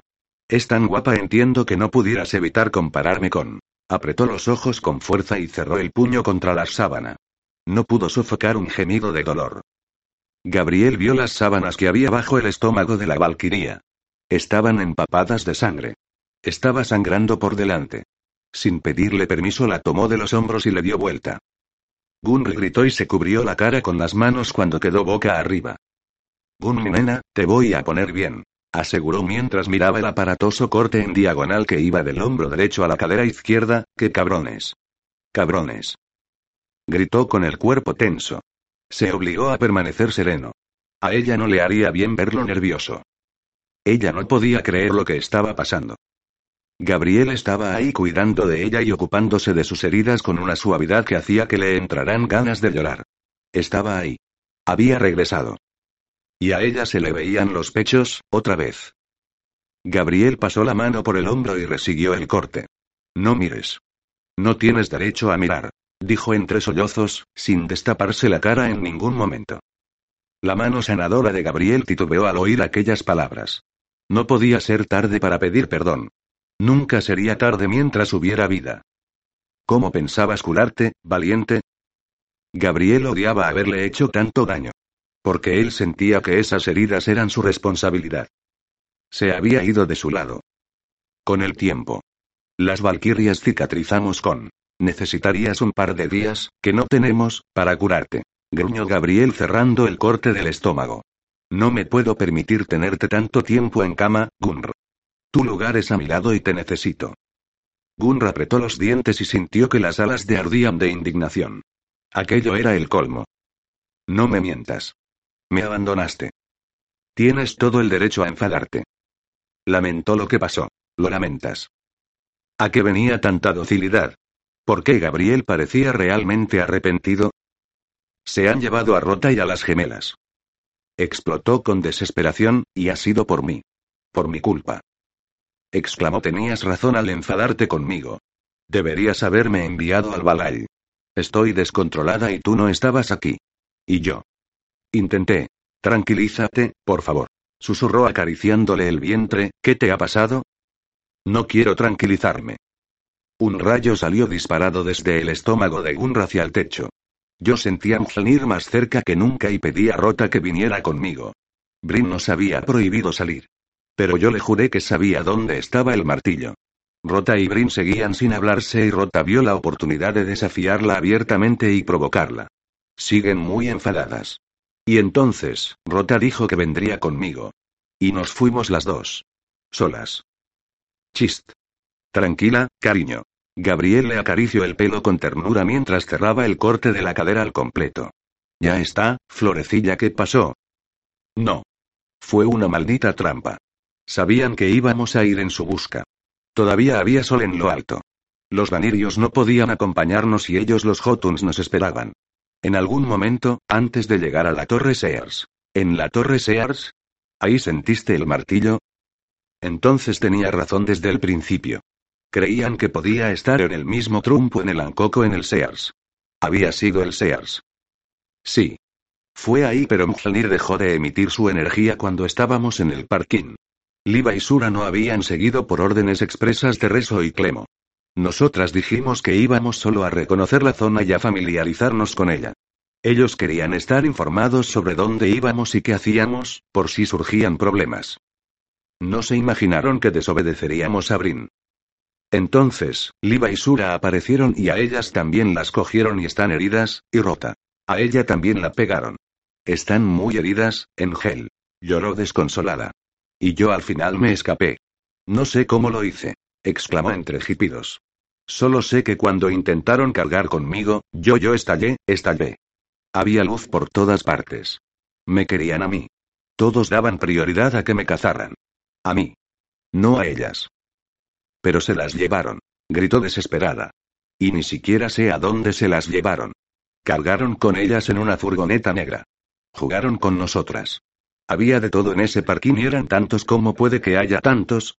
Purs, etones, trolls, vampiros, Liva y Sura habían llamado a Brim para decirle dónde estábamos. Tomó aire entre jipidos descorazonadores. Y por eso Reso y Clemo me encontraron. Yo no podía caminar. Estaba herida y... Entiendo. Se encargaría de matar uno a uno, ¿tienes más heridas, Gunmi? Gabriel se estaba poniendo enfermo al oír el relato de Gunr. Lo primero era ella, pero había tomado nota de todo que te hicieron algo más. ¿Te tocaron? ¿Te obligaron a...? Ella negó con la cabeza. Sintió las manos de Gabriel tirando de sus muñecas. Quería verle la cara. Al final, vencerla también en eso, y logró que bajara las manos. Gabriel miró sus ojos completamente rojos y llenos de lágrimas y ella los suyos plenamente negros y rebosantes de pesar. Por lo visto, él también estaba afectado y enfadado. El ángel tragó saliva. Escúchame bien, vamos a recuperar a Rota y a las gemelas. Voy a hacer que Khan arda en el infierno y voy a robarles a Mjolnir. Pero te necesito mi lado. A ti y a todos. No lo he hecho a propósito. Mi ausencia no ha sido un acto de irresponsabilidad ni de premeditación. Si Daana me hubiera dicho que íbamos a dar un salto en el tempo, le habría dicho que no me iba con ella. Pero obedecía órdenes de Freija. Y yo traigo información y cosas muy importantes de Inglaterra. No lo entiendo.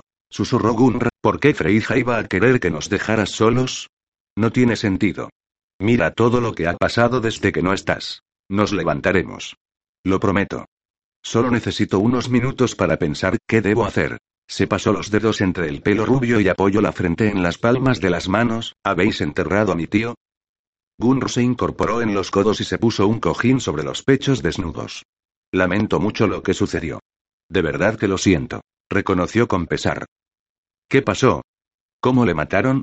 ¿Le quemaron, Gunmi? Gunr se quedó en silencio, observando a Gabriel con cara de sorpresa y arrepentimiento. Respecto a eso tu tío. Verás, es que, en realidad él no está muerto. Apretó el cojín contra ella. Gabriel permitió que se tapara porque no iba a asustarla con sus recién descubiertos sentimientos intensos sobre ella. Pero solo por ahora. Un momento. ¿Qué había dicho? Mi tío no está muerto. Repitió como un robot, ¿eso has dicho? ¿Cómo le explicaba a este hombre lo que había sucedido con Jamie? No se lo iba a creer. Incluso ella tenía dificultades para creerlo. ¿Cuántas veces pasaba eso en la vida? Las nornas eran muy benevolentes. Engel. Gabriel. Le grunó. No me llames Engel nunca más. Tú no. Rugió apasionado. Lo que tú digas. Espetó ella sin darle importancia. Al día siguiente de irte, durante la noche, asaltaron la casa de tu tío. Él estaba ahí. Fueron lobeznos. Le desgarraron la garganta. Gabriel sufrió un déjà vu, y se vio a él mismo perdiendo la vida en Wolverhampton, a manos de una berserker, delante de la puerta de la casa de Adam y frente a su mejor amiga, Ruta Jamie le había pasado lo mismo apretó la mandíbula y dos inmensas lágrimas cayeron de sus ojos ennegrecidos. Él había querido tanto a su tío. Gunro no lo soportó. Se sentó en la cama y se colocó delante de él. Gabriel nunca lloraba. Jamás había llorado ni expresado ningún tipo de emoción sentimental hacia nada ni nadie. Y de repente, lloraba ante ella, sin máscaras ni vergüenza. Perdona. Musitó limpiándose las lágrimas de un manotazo. La valquiria le levantó la barbilla con una mano, con la otra apretaba el cojín al torso desnudo. Está bien que llores. No te avergüences, murmuró ella con dulzura. Estoy así por tu culpa, dijo él. Gunr dejó caer la mano. Claro que estaba así por ella. Ella había tenido la culpa. Lo siento. Se disculpó. Gabriel tomó su mano y la colocó en su mejilla. La piel de Gunn rolía bien y le calentaba el corazón y la sangre. No lo entiendas mal. Continúa. Murmuró sobre su palma. Milla. No quitaba la vista de sus labios y su mano. Estaba descolocada. Milla me dijo que Kani y sus esbirros iban a por tu tío y que debíamos darnos prisa e ir a buscarle y darle protección. Que seguramente habían leído el recuerdo de Jamie en mi mente, en el underground. Y que, por eso, había ido a por él. Los Jotuns van siempre a por los puntos débiles. Reconoció las palabras de Gabriel. Tú tenías razón. Cometí un gran error. No importa Sogunji. Besó la palma de su mano con cariño. Sigue. Milla y Isamu llegaron a la casa mientras nosotros revisábamos los programas de los túneles y Aiko y Ren reorganizaban al clan para actuar por la noche y tener a sus mirones listos para localizar a Kani. Retiró la mano con brusquedad. Gabriel tejía su embrujo con naturalidad. Y eso a ella la contrariaba. Se encontraron a tu tío en el salón de su casa. La casa estaba en llamas. Pero cuando Isamu lo vio, algo sucedió entre ellos. Gabriel arqueó las cejas. Describe algo, ¿recuerdas que Isamu me dijo que olía a sándalo? Dijo Gunr. Sí. Recuerdo que tiene muy mal olfato. Gunr se levantó y se cubrió con una almohada por delante y la otra por detrás. Gabriel pudo ver el perfil de un pecho y la esbeltez de su vientre y sus piernas. Decía que olía a sándalo porque olió a Jamie en mí. Yo me lo encontré ese día, ¿recuerdas? El sándalo es su olor favorito, sin embargo, nunca pensó que perteneciera a la esencia de un hombre. Isamu nunca se había fijado en hombres. Sabía que nunca había conocido a su Sukarait, pero resultó que su Sukarait, su pareja de vida, es un hombre. Y es tu tío. Se oyó el claxon de un coche en la calle, y también el sonido del tintineo de los platos y las cucharas del desayuno que los camareros del servicio subían a las suites. Es una broma, dijo después de largos segundos. No. Me tomas el pelo. No. Es una broma. Te repites. Gunn arqueó las cejas y no pudo evitar sonreír. Se le marcaron los hoyuelos y a punto estuvo de caérsele el cojín que le cubría por delante. Cuéntame toda la historia. Le ordeno Gabriel. No acaba ahí, ¿verdad? Aclárame por qué mi tío no murió.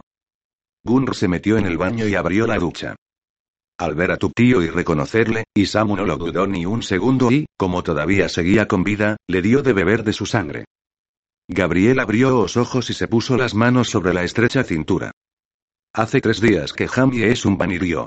Continuó Gunr. Su pareja es Isamu y están juntos. Aquí y ahora tu tío quiere verte, pero tendrás que esperar al atardecer. Gabriel la siguió hasta la ducha. Le temblaban las piernas y las manos, sentía el estómago vacío. ¿Su tío Jamie era un vanirio? ¿Dónde estaba la cámara oculta? ¿Dónde está? Tu tío tiene problemas para aceptar su nueva vida e Isamu quiere estar seguro de que, cuando salga, esté completamente en comunión con su nueva naturaleza. Es un hombre muy activo y muy simpático. Me cae bien. Y solo tiene ganas de verte para no encontrarse tan perdido. Cuando se giró, se chocó contra el pecho de Gabriel. Sal del baño. Le ordenó muy seria. No me voy a ir. Se negó en redondo, alejándose y sentándose sobre la tapa del inodoro. Gunr se cubrió con las almohadas. Estaba muerta de la vergüenza. Y se sentía demasiado expuesta a él. Gabriel prefería a Daana y la había traicionado. No podía estar ahí. Ella no iba a permitir que se le acercara más de lo necesario. ¿Me vas a presionar aquí también? La lengua de Gunr era como un azote. Ya te lo he contado todo. Ahora sal de aquí. No soy la elegida. Y no voy a dejar que me toques o que me utilices, ni tampoco que me castigues como la última vez que... Gabriel se abalanzó sobre ella y le estampó contra la mampara, que no se rompió de milagro. Gunr estaba impresionada por aquel gesto tan espontáneo. Gabriel se presionaba contra el cojín delantero. Te voy a dejar tranquila, Gunr. Pero solo porque tú me lo pides y porque no estás preparada para mí, no lo estás para las emociones que has despertado y que siento cuando estamos juntos. Pero quiero que entiendas algo, no he tocado a Dana, ella está enamorada de otro hombre. Están felices juntos. Se inclinó hacia adelante y rozó su nariz con la de él. Ella ya no es importante. No es agradable ser segundo plato de nadie, ¿verdad? Sus ojos destellaron con rabia. Estoy intentando ser amable, florecilla. Quiero darte espacio y tiempo. La última noche que pasamos juntos me abriste los ojos. No me quiero perder tu desfile, así que cuando estés lista para vestirte para mí, avísame. Te estaré esperando. ¿Estaba hablando en serio? ¿Vestirse para él? Eso iba con segundas, claro. No podía creerle así como así. No es tan fácil, replicó empujándole para que la liberara. No puedes hacerme lo que me hiciste y abandonarme luego para volver y no lo voy a permitir. No soy un felpudo. No sonrió con admiración. No lo eres. Por un momento quiso besarla y quitarle de golpe la decepción que se reflejaba en sus ojos, pero no iba a aprovecharse del deseo que había entre ellos. Gunr. ¿Qué? Solo he estado fuera unas doce horas y te he echado mucho de menos. Muchísimo. Estuviste una semana fuera. Te fuiste con Dana y me abandonaste después de follarme como un animal. Si crees que por decir que me has echado de menos voy a perdonarte, es que no me conoces en absoluto. Te equivocas. Nunca he follado contigo. Y no me gusta nada que hables así, ¿no? Pues ve preparándote, porque ahora hago muchas cosas que no te gustan. Ya lo veremos. Sonrió desafiándola. Lárgate. Mientras retiraba la cara y le temblaba la barbilla. Voy a ducharme. Gabriel dio un paso atrás y le dejó espacio. No se iba a rendir. Gunr era su chuchería y él era adicto a los dulces. Ella no se iba a escapar y él tampoco, no podía huir de lo que eran ni de lo que había entre ellos. Reunión en diez minutos. No tardes. Nunca tardo. Dijo sin mirarlo todavía. Sonrió de nuevo y se fue del dormitorio. Gunr no sabía ser estúpida ni cruel, por mucho que lo intentara. En el salón se encontró con Reso, Clemo y Nilla. Tenían ojeras y le miraban como si fuera una mierda. Les habían hecho traer cafés extra largos de Starbucks y bebían de ellos para no sucumbir ni al cansancio ni al sueño. Brin estaba sentada en el sofá, con las piernas recogidas y el semblante triste y apagado. A Gabriel le costó que ellos decidieran escucharle abiertamente, pero una vez contó todo lo que había sucedido y toda la información que traía de Inglaterra, los guerreros cedieron y recuperaron la confianza en él. Esto es una gran putada, Gabriel. Gruñó Reso. Se las han llevado, joder. El tracio y el espartano se veían muy afectados por la desaparición de sus valquirias y estaban ansiosos por hallarlas. Temían que Sura y Leiva se encontraran en peor estado del que habían encontrado a Unr. Brin no hablaba. Estaba concentrada en su café, ¿cómo se sentiría Brin? Sus dos amigas la habían desobedecido. Y ahora estaba seguro que estaba carcomiéndose por la culpa. Rota no le hablaba cuando se había ido, y Gunr había pasado de sus órdenes. Milla tenía el rostro en sombras. Parecía desubicado y hambriento. Las encontraremos. Juró Gabriel abriendo la mochila negra, ¿dónde está Aiko? Descansando un poco. Ha pasado toda la noche con Gunring, necesitaba reponerse. Milla miró la puerta de la habitación que permanecía cerrada a cal y canto. Sabe de medicina y de puntos de acupuntura. Ha calmado su dolor. De acuerdo. Milla, esto es para ti. Le lanzó una bolsa llena de pastillas a Odan y un libro con su composición e instrucciones para elaborarlas. Me dijiste que en tu clan se perdía a gente por el hambre vaniría. Estas pastillas harán que no sufráis. Milla no se lo pensó dos veces. Abrió la bolsa con desesperación y se metió dos a la boca. Tomó un sorbo largo de café para acompañarlas. Le temblaba ligeramente la mano. Menú, el sanador del clan Vanirio de la Black Country. Explicó Gabriel sin perder de vista a Milla, me ha asegurado que son más eficaces cuando se les añade el saborizante adecuado para cada Vanirio. Gunr salió de la habitación como nueva, al menos, mejor de cómo había estado unas horas antes. Tomó un café de la bandeja, abrió tres sobres de azúcar y se los echó. Dio un sorbo, ignorando la atenta mirada de Gabriel. Gracias, Engel. Esto nos puede servir de mucha ayuda, aseguró Milla. Me alegra. Liam y Nora, los gemelos del clan Berserker, son especiales. Liam detecta portales en la Tierra, portales a través de los cuales Loki puede traer a sus Jotuns y empezar el Ragnarok. Y Nora localiza a Loki y a los practicantes de Seirder. Me han dado un retrato robot del hombre que la pequeña ahora está viendo en sus sueños, y también un mapa donde Liam ha marcado los puntos que él ve como posibles portales electromagnéticos. Hay que escanearlos y pasarlos a nuestros dispositivos móviles y a nuestros ordenadores. Que todos los miembros de tu clan estén al tanto. Le dijo a Milla. Buscaremos un programa de reconocimiento facial y lo instalaremos para hallar esta cara. Señaló el rostro tenebroso que había dibujado Nora, el de un hombre moreno y pelo muy largo. Tenía aspecto de luchador de pressing catch. Parece que están consiguiendo cosas buenas, murmuró Brin. Daana también me mencionó que se supone que yo entraría en contacto con una Inerhars de las Iglands. Se llama. Ardan a Brin se le cayó el vaso de café en la moqueta y se apresuró a limpiarlo. ¿Qué torpe he sido? Musito, ¿conoces a Ardan? Preguntó Gabriel arqueando una ceja. Brin asintió en silencio. No diría nada más. Sí, ¿sabes dónde vive? Sé exactamente dónde vive, aseguró con voz amarga. Pues no sé de qué le conoces, pero cuando esto acabe, deberás llevarme ante él. Hay que preparar a los clanes de las Iglands. Sí, Engel, contestó Brin. Gabriel se levantó y revisó los ordenadores de la habitación. Quiero revisar todos los vídeos de los túneles. Ordenó. Nos hemos podido dejar algo. Los están utilizando para mover el martillo, y las cámaras tienen que detectarlo. Seguro que ahora no hay agua en ellos, no seguirán inundados. Revisémoslos y veamos si nos hemos olvidado de algo. Reso y Clemo os pondréis con las grabaciones. Ayer noche pedí a Isam que me ayudara a revisarlos. Dijo Brin. Yo misma pensé que sería bueno revisar esos vídeos. Reso, Clemo y Milla, han estado toda la noche buscando a las Valquirias. Aiko ha estado con Gunri toda la noche, e Isamu debía estar con Jamie. De acuerdo. Gabriel se sintió bien al ver la iniciativa de Brin, ¿habéis averiguado algo? Por mi parte, no he encontrado nada.